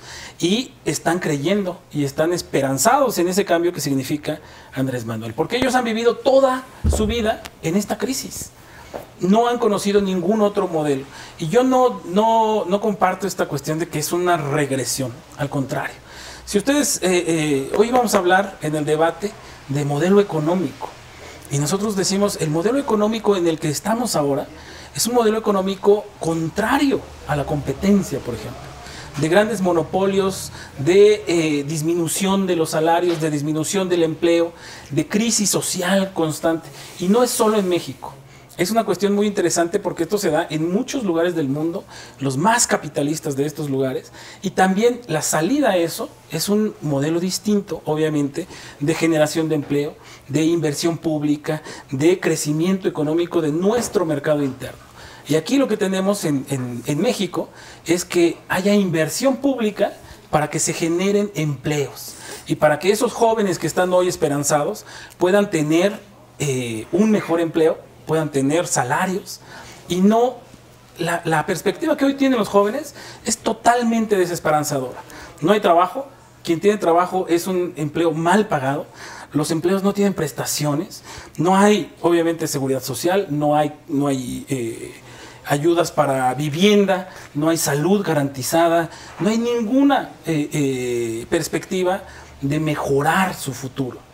Y se necesita ese cambio para que los jóvenes digan, bueno, tengo un futuro y tengo que estudiar porque eso significa que voy a poder acceder a algo mejor. Ahora no los tienen, no hay nadie que esté Finalmente, Ángel, ya para ver, despedir la es- transmisión. Es muy claro. Eh, hay un engaño de parte de López Obrador y Morena.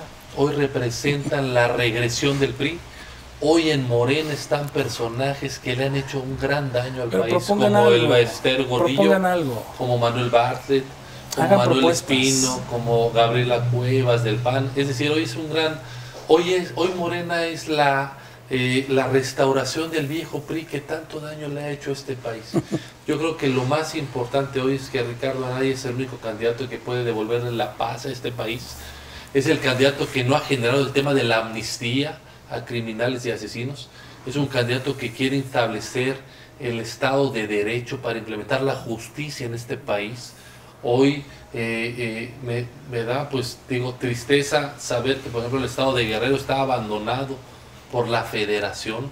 Hoy estamos hablando de en varios municipios del Estado de Guerrero de un narcoestado, donde el crimen organizado impone su ley, pone los precios de la carne, de la tortilla, de las flores. Es decir, eh, estamos viviendo una situación muy crítica en este país. Así es. Y la, y la propuesta de la amnistía, de perdonar a criminales y asesinos, viene de parte de López Obrador, de perdonar el tema de la impunidad, de los graves eh, Olga estafas Sánchez que han pasado. Olga Sánchez Cordero es- ha aclarado muy claramente ha dicho que no ha renunciado, amnistía. que no ha renunciado ¿De qué a su pensión de la Suprema Corte de Justicia de la Nación, que López Obrador ha dicho, es que ganan mucho las autoridades de la Suprema Corte de Justicia de la Nación. Bueno, Olga Sánchez Cordero no ha renunciado, es decir, no hay Que congruencia sería la que próxima secretaria de. Gobernación. Así es, y que no renuncia a su pensión, tanto que ha señalado la López Obrador de la pensión de los expresidentes, su secretaria de, de Gobernación no renuncia a su pensión. Ya lo dijo, Es de- es decir, va a renunciar no hay ella. congruencia, No, no, no, no, hay congruencia con Morena, es la restauración del PRI y lo que te puedo decir es que Ricardo Anaya es el único candidato joven que entiende No a joven. México No, chavo- en el chavorruco. tema de No, la no, globalización. ¿qué nos- qué le de dejas a 39 uno? ¿Qué jo- joven de O sea, 39 ¿de, de qué es joven? 39 ¿De qué es el más joven? Es el más joven. Es el más joven. Perfectamente. Bueno, ¿Eh? ¿qué opinaron ustedes? Flojo, estuvo flojo. A mí me duele mucho. ¿Te duele? Sí, porque por ser venezolano. Él es venezolano. Yo sé lo que significa toda la propuesta de Manuel y. ¿Y a dónde nos va a llevar? lo ¿A dónde único nos va a que- llevar? yo Lo, lo único que digo es: te invito a que vayas a mi país. Yo te Te invito. pero- Milka. Está bien. A ver. Yo estoy aquí. Sí, No, Me falta mucho por conocer. Yo te digo, Ahí está. hay que ir a Chilapa, No, hay está, que está, ir a la Tierra Caliente, Ahí está Milka. donde los candidatos a senadores o a diputados Terrible, ¿eh? no pueden hacer campaña, Terrible. donde la gente no puede salir de sus casas a cierta hora, Te invito a donde, por eso, pero yo lo que te digo es lo que está pasando, Cosas terribles Así ya es, pasando porque la oposición no tiene cabida. Hay cosas terribles ya pasando ahorita, eso Claro. sí es cierto. Ah, pues sí, pues sí. No, no, no. Hay un No, tema no, de pero yo lo que digo es que la vinculación entre Venezuela y México no es directa. La, auto, No la es eso que- autocracia está a la vuelta de la Mira, una esquina. cosa para que mi intervención no sea simplemente ser otro venezolano que anda lamentándose de lo que pasó y de que iba a pasar lo mismo, porque yo estoy muy consciente de que las circunstancias son totalmente distintas. Totalmente El hecho de distintas. que Hugo Chávez sea, haya sido eh, militar agravó muchísimo más la situación, porque allá realmente eh, eran, eh, el- eran muy déspotas, por decirlo de alguna manera, con todo lo que hicieron. Y yo no veo eso en Andrés Manuel. ¿Qué considero que fue lo que dañó principalmente a Venezuela, que la destruyó por completo y les dio a ellos cabida para hacer lo que les diera la gana de forma déspota o no? El populismo, separar y pintar a un sector de la población como el malo, el negativo y el que tiene la culpa de todo. Y, y y perdón, ¿Cómo- y perdón, yo me llamo Alejandro. Y Alejandro. ofrecerle a la gente la posibilidad de que todo sea regalado. Porque en esta vida nada lo Ahí es. te No, habla mira, Amilcar. a ver, yo te, lo, Ahí te respondo habla Amilcar, directamente. Es colaborador de Sí. Saga. Y ¿eh? ahí te habla de Amilcar, ¿eh? Mira, y, te, y te comento con todo el respeto, no, yo, sinceramente. yo, yo te respondo. Primero, bien, nadie está Amilcar. planteando regalarle nada a nadie. Los No estamos planteando eso, estamos planteando algo distinto, que es muy sencillo que se acabe la corrupción. Eso es. No estamos diciendo que haya un sector social que sea el enemigo, no. Lo que estamos diciendo incluso es que los empresarios tienen que estar metidos. Esto es un proyecto de salvación nacional. Aquí necesitamos unidad de todos los sectores para poder transformar este país. No se trata de unos malos y unos buenos. No se trata que eso vaya a cambiar eh, a México. Eh, eh, calificándonos No, en malos oye, oye, y que somos los ahorita jóvenes buenos y los malos que queremos que queremos retrasar. Paco No, Ignacio Taibo diciendo que va Quienes están a polarizando son Déjame terminar este, este argumento. Déjame Eso es lo grave, que pasó en Venezuela. Lo que te digo es, Es lo que pasó en Venezuela. eso no es lo que estamos pensando nosotros. Lo que estamos pensando es que debe haber unidad y debe haber interés por México. Lo que representa a mí es el interés de afuera. Es decir, reformas, inversiones. Mira, hay un tema muy bonito que es las zonas económicas especiales. Supuestamente van a No desarrollar. hablar. Déjame rápido. Sí, porque ya nos vamos. muy se van- difícil, se ¿no? van a dar Solo beneficios uno- fiscales. No, no, no, ya, pues nada difícil, más que le conteste a, Lale. se van a dar beneficios fiscales a ciertas empresas globales. ¿Por qué no le damos esos beneficios a las empresas nacionales? Hay que incentivar la inversión y la creación de empleos, pero no solamente de los de afuera, también de los de El adentro. tema de El Venezuela, nacional Milcar, es está lo que muy queremos claro. Paco Ignacio Taibo II, el ideólogo de López Obrador, ha dicho que si las empresas no se someten hay que nacionalizarlas, que es lo que empezó a hacer Nicolás Maduro. Y parece de risa, pero hoy no hay medicinas, no hay medicamentos, hay que hacer colas enormes porque dependen del Aquí- gobierno, aquí- porque las aquí en inversiones México no quieren llegar. no hay medicinas. Bueno, Ese es el ya, tema, ya ese se es están yendo todos del debate eso y aquí es se... importante- No, es que sabes que nos y por sacan eso de es la transmisión. importante el, el asunto de no creer este asunto de- del populismo. Ya lo vio Venezuela, ya lo han visto otros países. Lo más grave que puede pasar en este país es que López Obrador llegue a la presidencia, porque finalmente nos va a llevar al país al fracaso. Bueno, este, Vamos te ganar. respondieron, yo creo que, a ver, este, otra vez yo coincido en que los debates no han aportado mucho. Si alguien queremos saber algo de las propuestas de nuestros candidatos, yo creo Hay que hay que consultar, hay que leer y hay que informarnos por otro lado, porque estos El debate no debates, es la opción, hay el que leer. debate no- hay que leer, Hay que leer, no hay, que leer. no hay de otra, no hay de Eh, otra. Este, pero bueno, yo quiero, yo quiero agradecerles muchísimo que hayan estado con nosotros. Eh, ¿A ustedes les gustó? ¿Cómo ¿eh? estuvieron? A los que nos mantuvimos. Pues sí, ¿verdad? aquí se quedaron. Eso. Pablo, eso. Aquí sigue el del Ángel y Pablo. Ay, el del Ah, bueno, bronco, el del del bronco. Bronco y dos. Pero a Dos toda mi banda, gracias, como siempre, gran transmisión. Gracias, gracias. Este, a mí personalmente no me gustó el debate, la verdad, no me gustó. cada vez, independientemente de aburrido, no es que uno quiera ver sangre ni circo ni mucho de eso, pero eh, cuando ya uno va a responder ya se acabó el tiempo y entonces ya el otro y entonces, ¿sabes? Este, En fin, eh, pero bueno, es lo que hay. Y con esto tenemos que votar y tomar una decisión el próximo 1 de julio. Ha sido el último debate eh, organizado por el Instituto Nacional Electoral. Y eh, entiendo que la Coparmex quizá haga otros debates. No sé si van a estar todos los candidatos. en las universidades que no va. No. Ojalá vaya. Sí, Nunca sí. quiere ir a ninguno. Bueno, bueno. Nunca quiere a ninguno, Andrés Manuel. Le Estuvo teme, en los tres, teme. estuvo en los tres.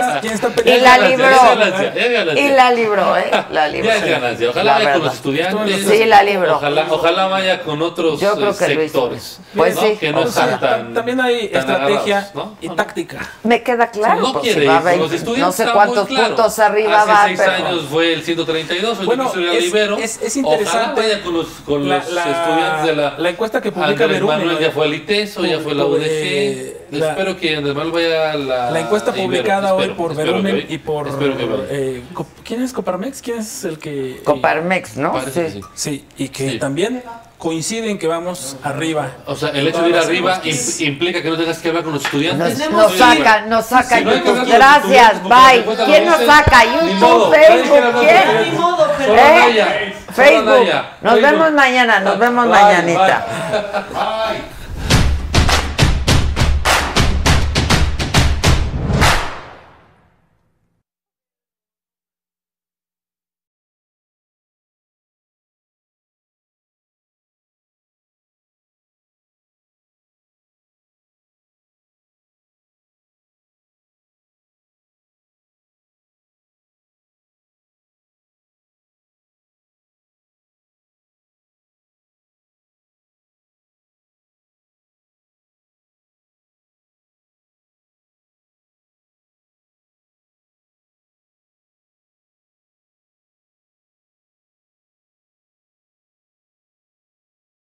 National Outlet Shopping Day is back. Join us June 8th and 9th at Simon Premium Outlets nationwide. Score thousands of can't miss deals from brands you love all weekend long. They've got up to 65% off every day, and the National Outlet Shopping Day deals are even better. Visit premiumoutlets.com slash NOSD to find a premium outlet near you. That's premiumoutlets.com slash NOSD.